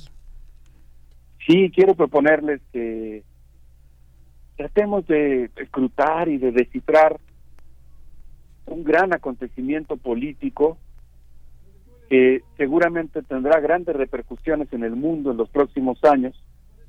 Me refiero al 20 Congreso del Partido Comunista Chino, que comenzó el pasado 15 de octubre, en una nación con más de 1.300 millones de habitantes, el partido político más grande del mundo, que debe tener poquito más de 91 mil de perdón, de 91 millones 500 mil militantes, imaginemos nada más lo que es simplemente este partido político, más grande que muchos países, pues esa organización escogió a 2.370 delegados para discutir el desarrollo, los planes económicos, la seguridad y el bienestar social de la República Popular China. De tal manera que pues, creo que hace mucha falta asomarnos a este Congreso y yo tengo la impresión de que el peso cada vez mayor que tiene la República Popular China en el mundo no va acompañada al mismo ritmo con la capacidad de los medios occidentales para leer lo que ahí ocurre. Afortunadamente en el caso de México tenemos algunas instituciones académicas, son muchas, pero menciono eh, simplemente dos, el Techimex, eh, el Centro de Estudios de Asia y África, voy a mencionar tres, dos, dos centros de investigación sobre China en la UNAM, el Centro de Estudios de Asia y África del Colegio de México, que nos ayudan en esta tarea de estar siguiendo continuamente y actualizando nuestra visión sobre ese país y sobre sus acontecimientos políticos. Y como ocurrió recientemente cuando Sechimex publicó eh, una memoria escenográfica de la conferencia dictada por el ex embajador de México en la República Popular China, Eugenio Andiano. Entonces, después de revisar varias fuentes, no solamente de estos lugares que he mencionado, sino también de la propia prensa china, pues quisiera compartir algunas ideas en relación a este importante acontecimiento político y lo primero que quisiera decir es que cuando nos referimos a esa reunión podemos recordar al poeta Sun Cho, quien vivió entre 314 y 371 de nuestra era y dijo, es un día melancólico de mediados de otoño. Un viento arremolinado gime y las revueltas nubes galopan en la tormenta. Termino la cita del poeta. Entre los temas que se discutieron en el Congreso, las palabras más mencionadas en el informe, esto es un dato tomado de la conferencia dictada por el embajador Eugenio, el ex embajador Eugenio Andiano, eh, el informe de Xi Jinping mencionó la palabra seguridad 91, 91 veces, la palabra militar 21 veces y la palabra lucha 20 veces. De tal manera que estos tres términos fueron los más mencionados en el informe y eso nos va dando una idea de la manera en que los dirigentes del Partido Comunista Chino observan el entorno.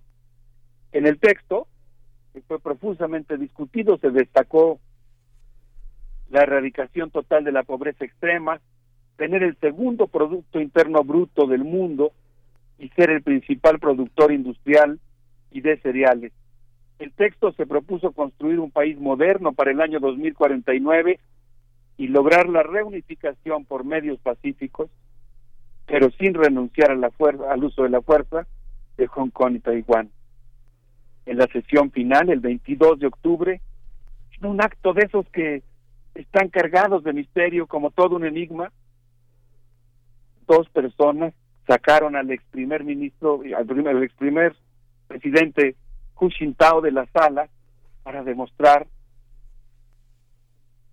algo que no queda todavía claro.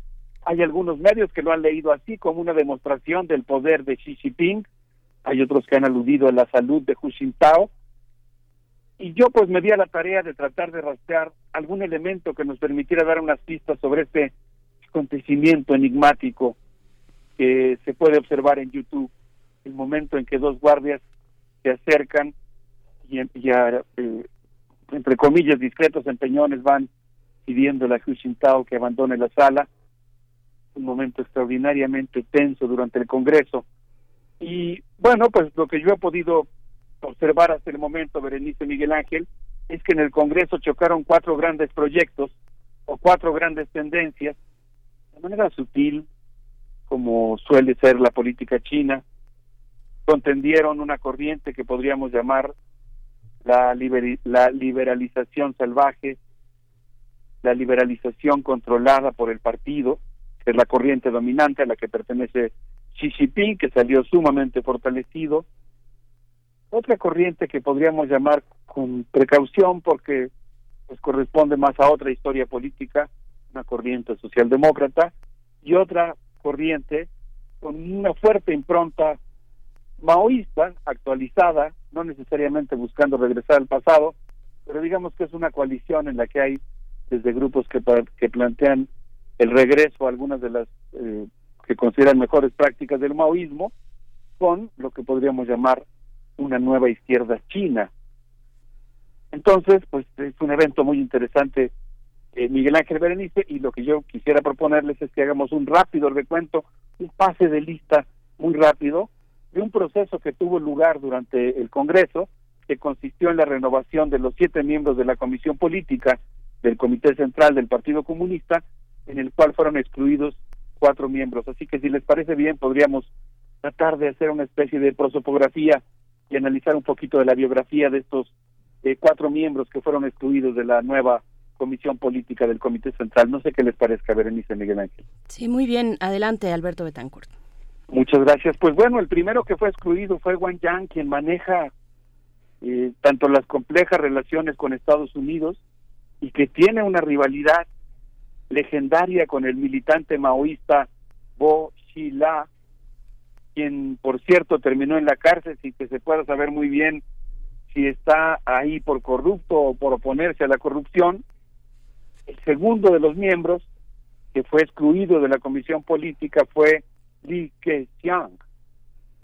Li Keqiang recibió el encargo de manejar la pandemia de COVID, podemos imaginarlo la magnitud de ese reto, y al surgir un rebrote de esta enfermedad, recibió duras críticas de Xi Jinping y la, presa, la prensa comparó su error con el gran salto hacia adelante. Entonces, me gustaría comenzar con estos dos, si nos da tiempo después hablar de los otros dos.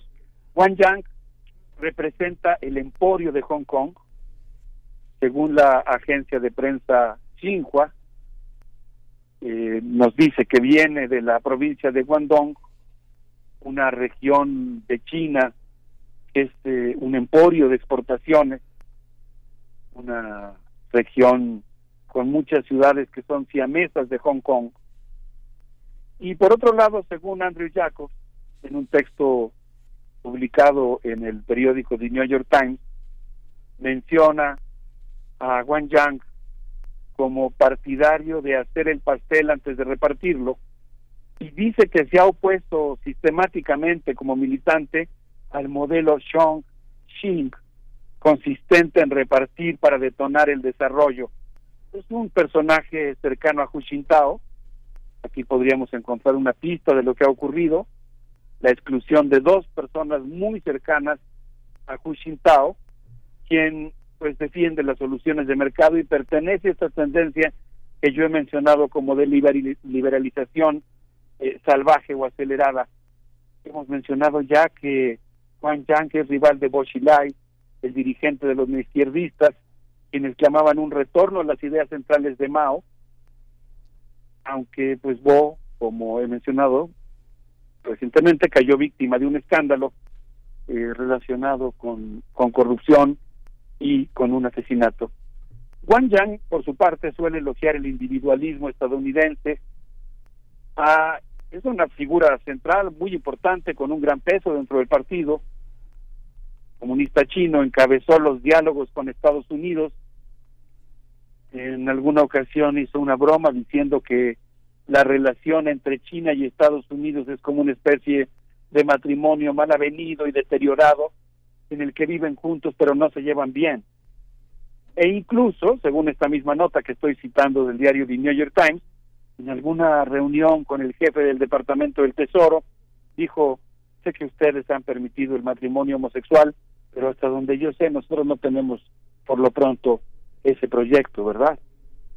Eh, este funcionario, Wang Yang, enfrentó recientemente una insurrección en Wuhan, en una pequeña comunidad de pescadores que estaba eh, muy descontenta por la corrupción dentro del partido y la manera en que se hacían negocios en el pueblo. Eh, e- Esto es el tipo de cosas que a mí me parece muy interesante, el ejercicio de hacer la biografía de los militantes del Partido Comunista Chino, porque va uno detectando una sociedad mucho más dinámica, conflictiva, eh, detectando cuáles son los temas más interesantes.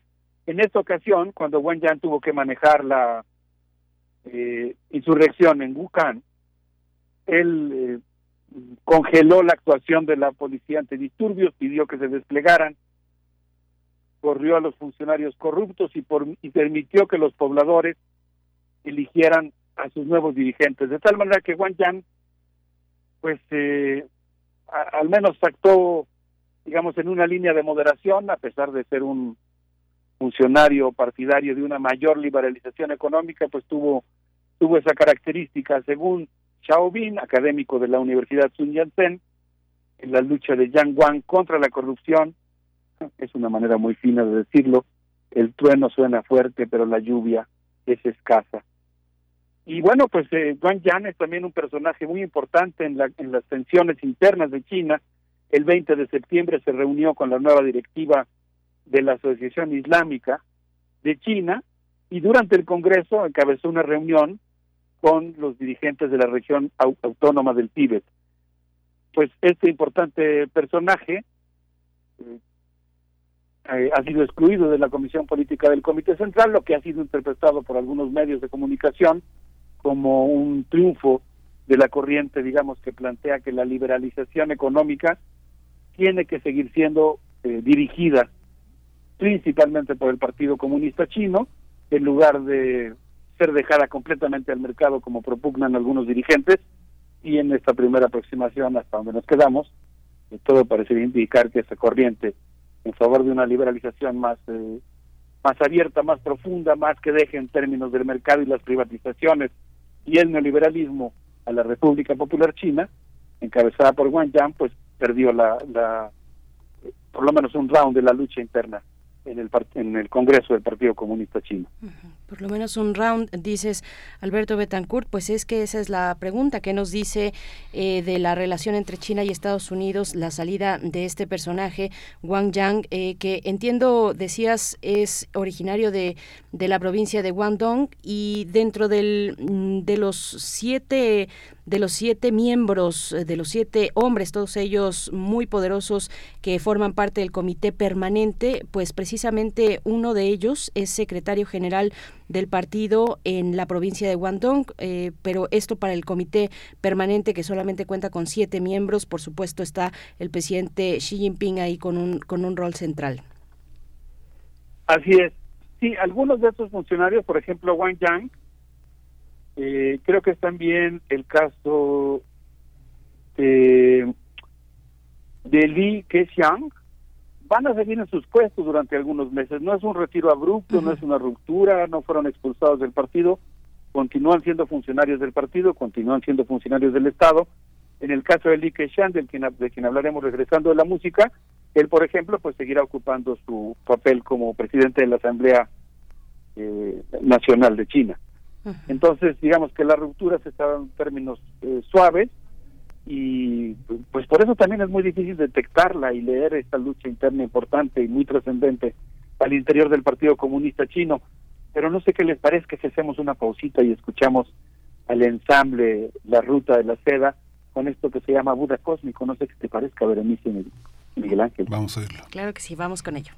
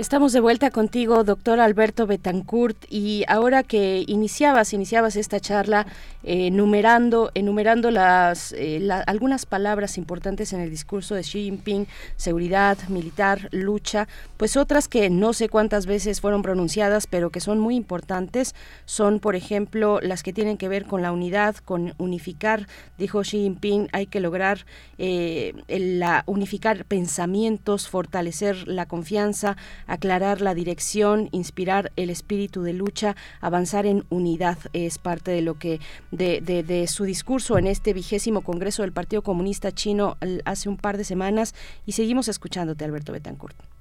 Sí, muchas gracias, Berenice. Sí, perdón, veo que cometí un error porque hace un momento mencioné que Li Keqiang era presidente de la Asamblea. Quien es presidente de la Asamblea es, un, es otro personaje que también fue excluido, es Li Shanshu de él nos ocuparemos en un momento más, pero regreso a la figura de Li Keqiang, que es el actual primer ministro de China. Él seguirá en su puesto por más de seis meses después del Congreso. Pertenece a un equipo dentro del Partido Comunista Chino que fue integrante eh, de las juventudes comunistas. Ahora esa corriente, no digo todas las juventudes comunistas porque es una organización extraordinariamente eh, numerosa y en cierto sentido heterogénea, pero esta corriente a la que él pertenece, digamos, esta corriente dentro de las juventudes comunistas es muy cercana a Hu Jintao y son de los partidarios de, eh, digamos, eh, quitar los diques que se le están poniendo actualmente a los negocios, que no son muchos, por cierto, pero implican una cierta moderación y el hecho de que el Partido Comunista siga controlando la economía. Eh, Li Keqiang, que es economista y a sus 43 años fue el gobernador más joven de la provincia de Henan.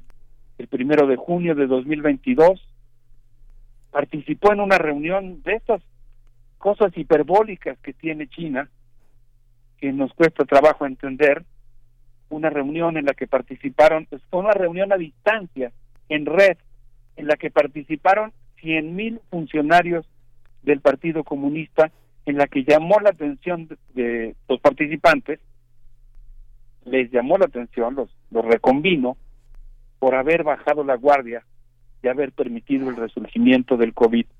Según una nota publicada en Al Jazeera, esa reunión virtual fue comparada con la celebrada en 1962, cuando el Partido Comunista Chino reconoció las fallas del gran salto hacia adelante. Por cierto que, pues en este caso, Li Keqiang regañó a los 100.000 funcionarios que participaron en la reunión, pero él mismo salió eh, con una llamada de atención por parte de Xi Jinping y le había encomendado la política de cero COVID y cuando es y cuando surge el rebrote pues consideró que este había fallado. Eh, Li Keqiang eh, insisto encabeza la corriente en favor de una apertura comercial más intensa. Estuvo en el foro de economía mundial celebrado en China en 2017 y ahí defendió el libre comercio y la lucha contra el cambio climático.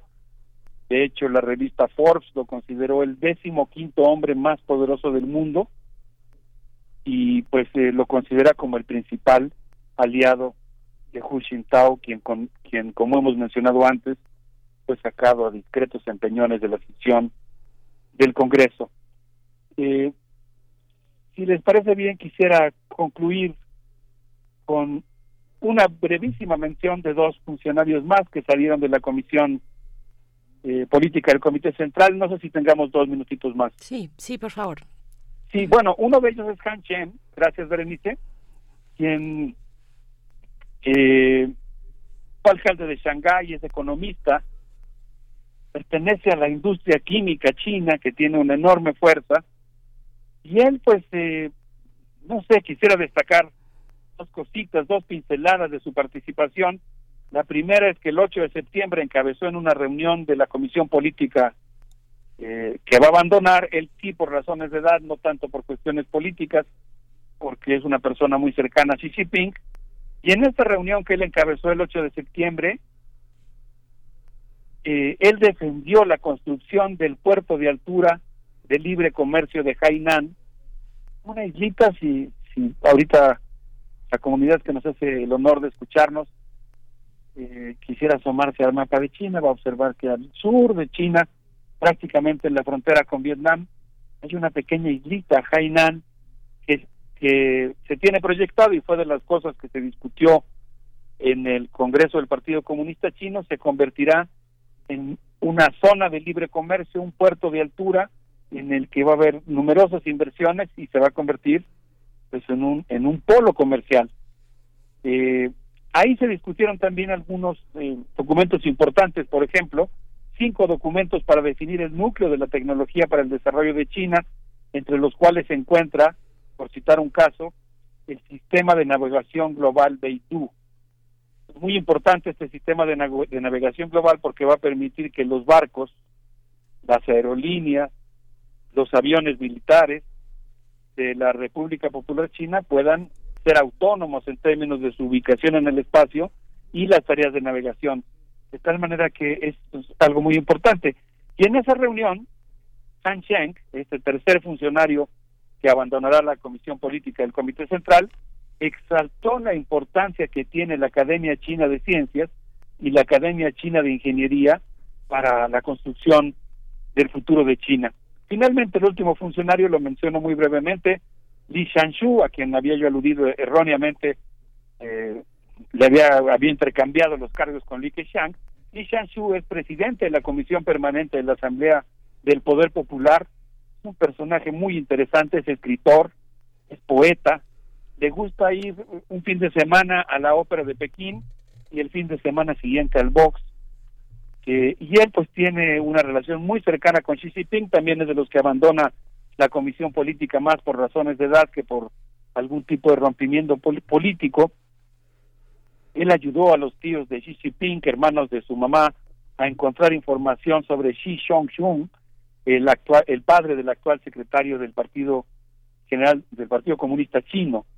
Y lo menciono y me parece importante citarlo por dos razones. En primer lugar, porque en 2012 él encabezó la poderosa Comisión Nacional de Seguridad que removió a Lin Yishua, involucrado en un escándalo, era una agente cercana a Hu Jintao, y se vio involucrado en un escándalo cuando se supo que su hijo se había comprado un Ferrari, lo que provocó un escándalo en el, digamos en, en la circulación de mensajes clandestinos en el internet chino y pues terminó con la caída de este funcionario. Pero lo segundo, y esto es importantísimo, es que según la revista Newsweek, este funcionario, Li Shanshu, eh, el pasado 9 de septiembre viajó a Rusia, donde le dijo a Vyacheslav Volodín, presidente de la Duma, Rusia dio una respuesta contundente en la defensa del núcleo de sus intereses. China le brindará apoyo total. Estados Unidos y la OTAN se están expandiendo de forma que han amenazado al Estado y al pueblo ruso. De tal manera que, pues, eh, como parte de sus actividades, eh, digamos, de cierre de su actividad al frente de la Asamblea Popular de China, realizó este viaje internacional que habla del refuerzo y el acercamiento de la relación entre China y Rusia en el contexto de, un, de, una guerra que pues, muy lamentablemente tiende a recrudecerse. Berenice Miguel Ángel, esto fue una probadita de algunas de las cosas que ocurrieron en este importantísimo evento para la historia política de nuestro siglo, la sesión del 20 Congreso del Partido Comunista Chino. Sí, pues fascinante, Alberto Betancourt. Yo no sé si viste el documental tan fantástico de Sophie Lepo junto con Roman Franklin. Roman Franklin hizo Le, Le, Le, Le Mans Selon eh, Yiping y en 2018 ella hizo toda la crónica de la, de la, de la crueldad en Tiananmen y ahora hicieron la película El Mundo, este, El Mundo de Xi Jinping eh, está disponible en, en, en, en YouTube. Eh, lo pasó hace unos días este France eh, Art TV 5 en la televisión francesa abierto y está disponible, está disponible, es un gran, gran documental que tiene muchísimos antecedentes. Silvia Leopold hizo el documental sobre Modi, hizo también, ha seguido China sin este todo el, todo el tiempo es una, es una cineasta verdaderamente comprometida y, este, muy interesante. Así que bueno, hay muchísimo material y no me, no, este, adiós mi concubina de este, este, se me fue el nombre del gran director chino, está este Gong Li, el protagonista eh, de, Adiós mi concubina sobre la ópera de Pekín, eh, es toda una historia del, del mundo de Mao de 1946 a 1970 y ahora que pretende cumplir el centenario de la de la fundación de la República Popular, pues este se asoma como el hombre más poderoso del planeta, ¿no? Pues suena como que tenemos que organizar todo un ciclo de cine sobre China que suena padrísimo. ¿Cómo se llama el primer documental que mencionaste, perdona? Sí, Adiós mi concubina. El, documental es El mundo de Xi Jinping. Está en TV Sank, está en, está, está, está en YouTube. Ella hizo en 2018 con Roman Franklin otro libro sobre el mundo según Xi Jinping, anunciando mucho de lo que vemos hoy. Ha cumplido todas sus promesas, incluso las que no hizo. Suena muy interesante el documental y yo creo que todos tenemos la responsabilidad, pero también el gran gusto de seguir construyendo un puente con la República Popular China, eh, entender la dialéctica entre el partido y la sociedad, entender las profundas, eh, a veces muy dolorosas contradicciones de la eh, de la historia reciente de China, ¿no? que tiene por un lado grandes prodigios, por otro lado momentos muy tristes, pero pues en general yo creo que, es muy placentero estar frente a una tarea como asomarse a la historia política de la República Popular China. A mí me gustaría despedirme con con una con otro fragmento de la misma poesía de Sun Cho el rocío empapa el jardín y gruesas hojas son arrastradas por el viento. Dejé crecer mis raíces en estos bosques en estos bosques salvajes y mis amistades están por fin lejos del mercado o la corte. Yo creo que nuestras principales amistades están desde luego en la sociedad civil en el pueblo de China y eh, pues la esperanza de un cambio está en buena medida en esa en que se fortalezca esa iniciativa popular, esas corrientes que existen en una sociedad tan inmensa, tan compleja como la China, que, que sigan exigiendo eh, pues eh, la tendencia más popular de, de su historia política reciente. Muchas gracias, eh, doctor Alberto Betancourt. Como decías, unas pinceladas, pero muy atinadas sobre lo que finalmente es una hoja de ruta eh, de la estrategia política, de las estrategias políticas y también socioeconómicas de China. Muchas gracias por, por eh, estar con nosotros esta, esta mañana. El próximo jueves nos volvemos a encontrar. Te deseamos lo mejor. Un abrazo cariñoso para ti, para Miguel Ángel y para todos nuestros amigos que nos hacen el gran honor de escucharnos. Un abrazo. Gracias, Alberto Betancourt. Vamos a escuchar, vamos con música.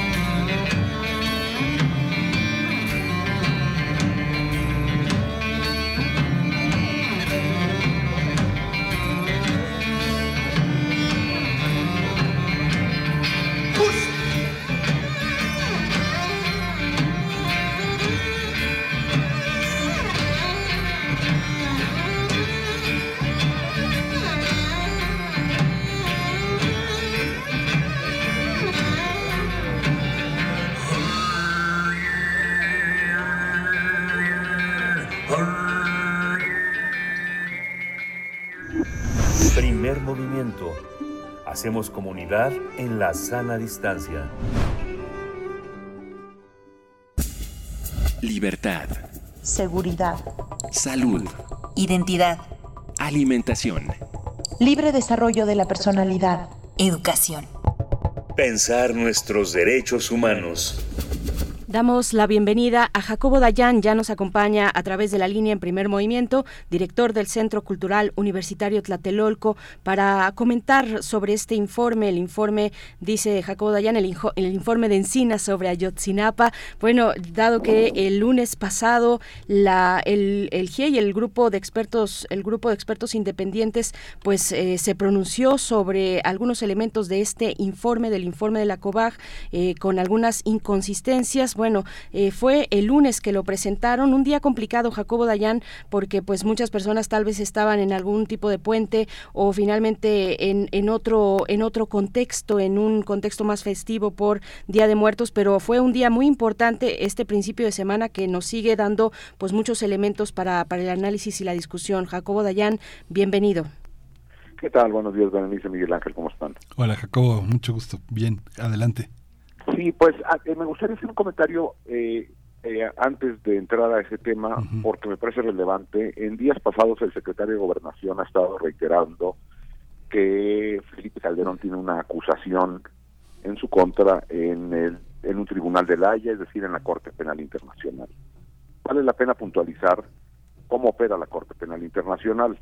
Lo que las declaraciones del, del secretario de Gobernación son eh, una de dos, o miente flagrantemente eh, con intenciones políticas o no tiene idea de cómo funciona la Corte Penal Internacional. La Corte Penal Internacional, recordando, es un tribunal independiente de Naciones Unidas que se creó para juzgar a personas, sí, responsabilidad penal individual por genocidios, crímenes contra la humanidad, crímenes de guerra o el crimen de agresión. Pero este tribunal no, no es un MP cualquiera que reciba denuncias contra personas. No es como si yo puedo ir aquí al MP a acusar a Juan Pérez o a quien sea de que me robó el coche o que cometió un crimen. La Corte Penal Internacional recibe comunicaciones y del caso mexicano se han mandado un buen número de comunicaciones sobre los crímenes de lesa humanidad que ocurren en nuestro país. Pero no hay denuncias personales. La Corte no recibe denuncias personales, es la Corte quien determina la responsabilidad individual y hasta el día de hoy no hay ninguna investigación abierta en el caso mexicano, desgraciadamente, porque sí hay responsabilidad de muy altos mandos por crímenes de lesa humanidad en el gobierno de Felipe Calderón, de Enrique Peña Nieto y del actual gobierno de Andrés Manuel López Obrador. Entonces, si el actual gobierno tiene un verdadero compromiso con la justicia, lo que podría hacer es, en lugar de dar declaraciones falsas, porque, repito, no es de que no sea responsable Felipe Calderón o quien sea, simplemente la información que dio no es correcta, no hay ninguna acusación abierta en la Corte Penal Internacional sobre el caso mexicano. Si hay ese compromiso, lo que tendría que hacer este gobierno es solicitar a la Corte que abra las investigaciones. Y entonces, en ese momento, la Corte tendría que iniciar. Mientras eso no lo haga el gobierno, como no lo hizo el de Peña Nieto ni lo hizo el de Felipe Calderón, las declaraciones del subsecretario del secretario de Gobernación son, por decirlo menos, ignorantes. Pasando al tema de del informe presentado sobre el caso Ayotzinapa, me parece que hay que destacar algunos elementos que, evidente, como ya, ya lo había dado a conocer el propio secretario Alejandro Encinas en una entrevista al New York Times y fue reiterado por el informe del GIEI. Eh, el informe fue presentado con prisas, el informe presentado por el subsecretario Alejandro Encinas, con prisas por la exigencia del presidente de entregar resultados pronto. Y la, y la, y la presión no nada más fue para la subsecretaría de Gobernación, sino también para la Fiscalía General de la República, que hay que recordar, ambas, tanto Alejandro Encinas como Gertz Manero, se brincaron al fiscal especial del caso Ayotzinapa, que no estaba enterado de la información que se iba a presentar ni de las órdenes que se iban a presentar por parte de la Fiscalía, ni los familiares de los 43, ni eh, el GIEI, el propio GIEI. Y la información presentada por Alejandro Encina contenía una serie de pantallazos, una parte importante del informe, que no nada más no estaba validada, sino que es abiertamente falsa. Es decir, las prisas llevaron, las prisas del gobierno llevaron anteponer la agenda política del gobierno a la verdad y la justicia. Es por ello que se ha reiterado en más de una ocasión que las comisiones de la verdad y las fiscalías deben de ser independientes. Es un claro ejemplo en este que vemos, donde se antepone la, la, agenda de gobierno, los intereses ideológicos, los intereses políticos, la coyuntura, a la búsqueda de la verdad y la justicia. No es un capricho técnico buscar independencia de estos mecanismos. En ningún país del mundo las comisiones de la verdad están encabezadas por funcionarios de gobierno. En México sí. Entonces, la información presentada por Alejandro Encinas es falsa. La segunda parte de ese informe, la primera parte que habla del desmontaje de la verdad histórica de Murillo, el propio GIEI ha dicho que es eh, correcta esa información, que las órdenes de aprehensión lanzadas por de detención lanzadas por la Fiscalía Especial, hay que recordar el fiscal especial del caso renunció después de esto porque pues, se lo brincaron, la Fiscalía General de la República retiró sin explicación alguna y respaldado por el presidente de la República, que dijo que 20 detenciones se le hacían muchas, no entiendo de cuál, cuál es el número que al presidente le puede gustar, si lo que importa son las pruebas, no el número, y entonces el fiscal especial tuvo que renunciar. Y han colocado a, un nuevo fiscal, en voz del propio presidente es alguien cercano a él y al secretario de gobernación. Pues me pregunto de nuevo, ¿la fiscalía no era independiente?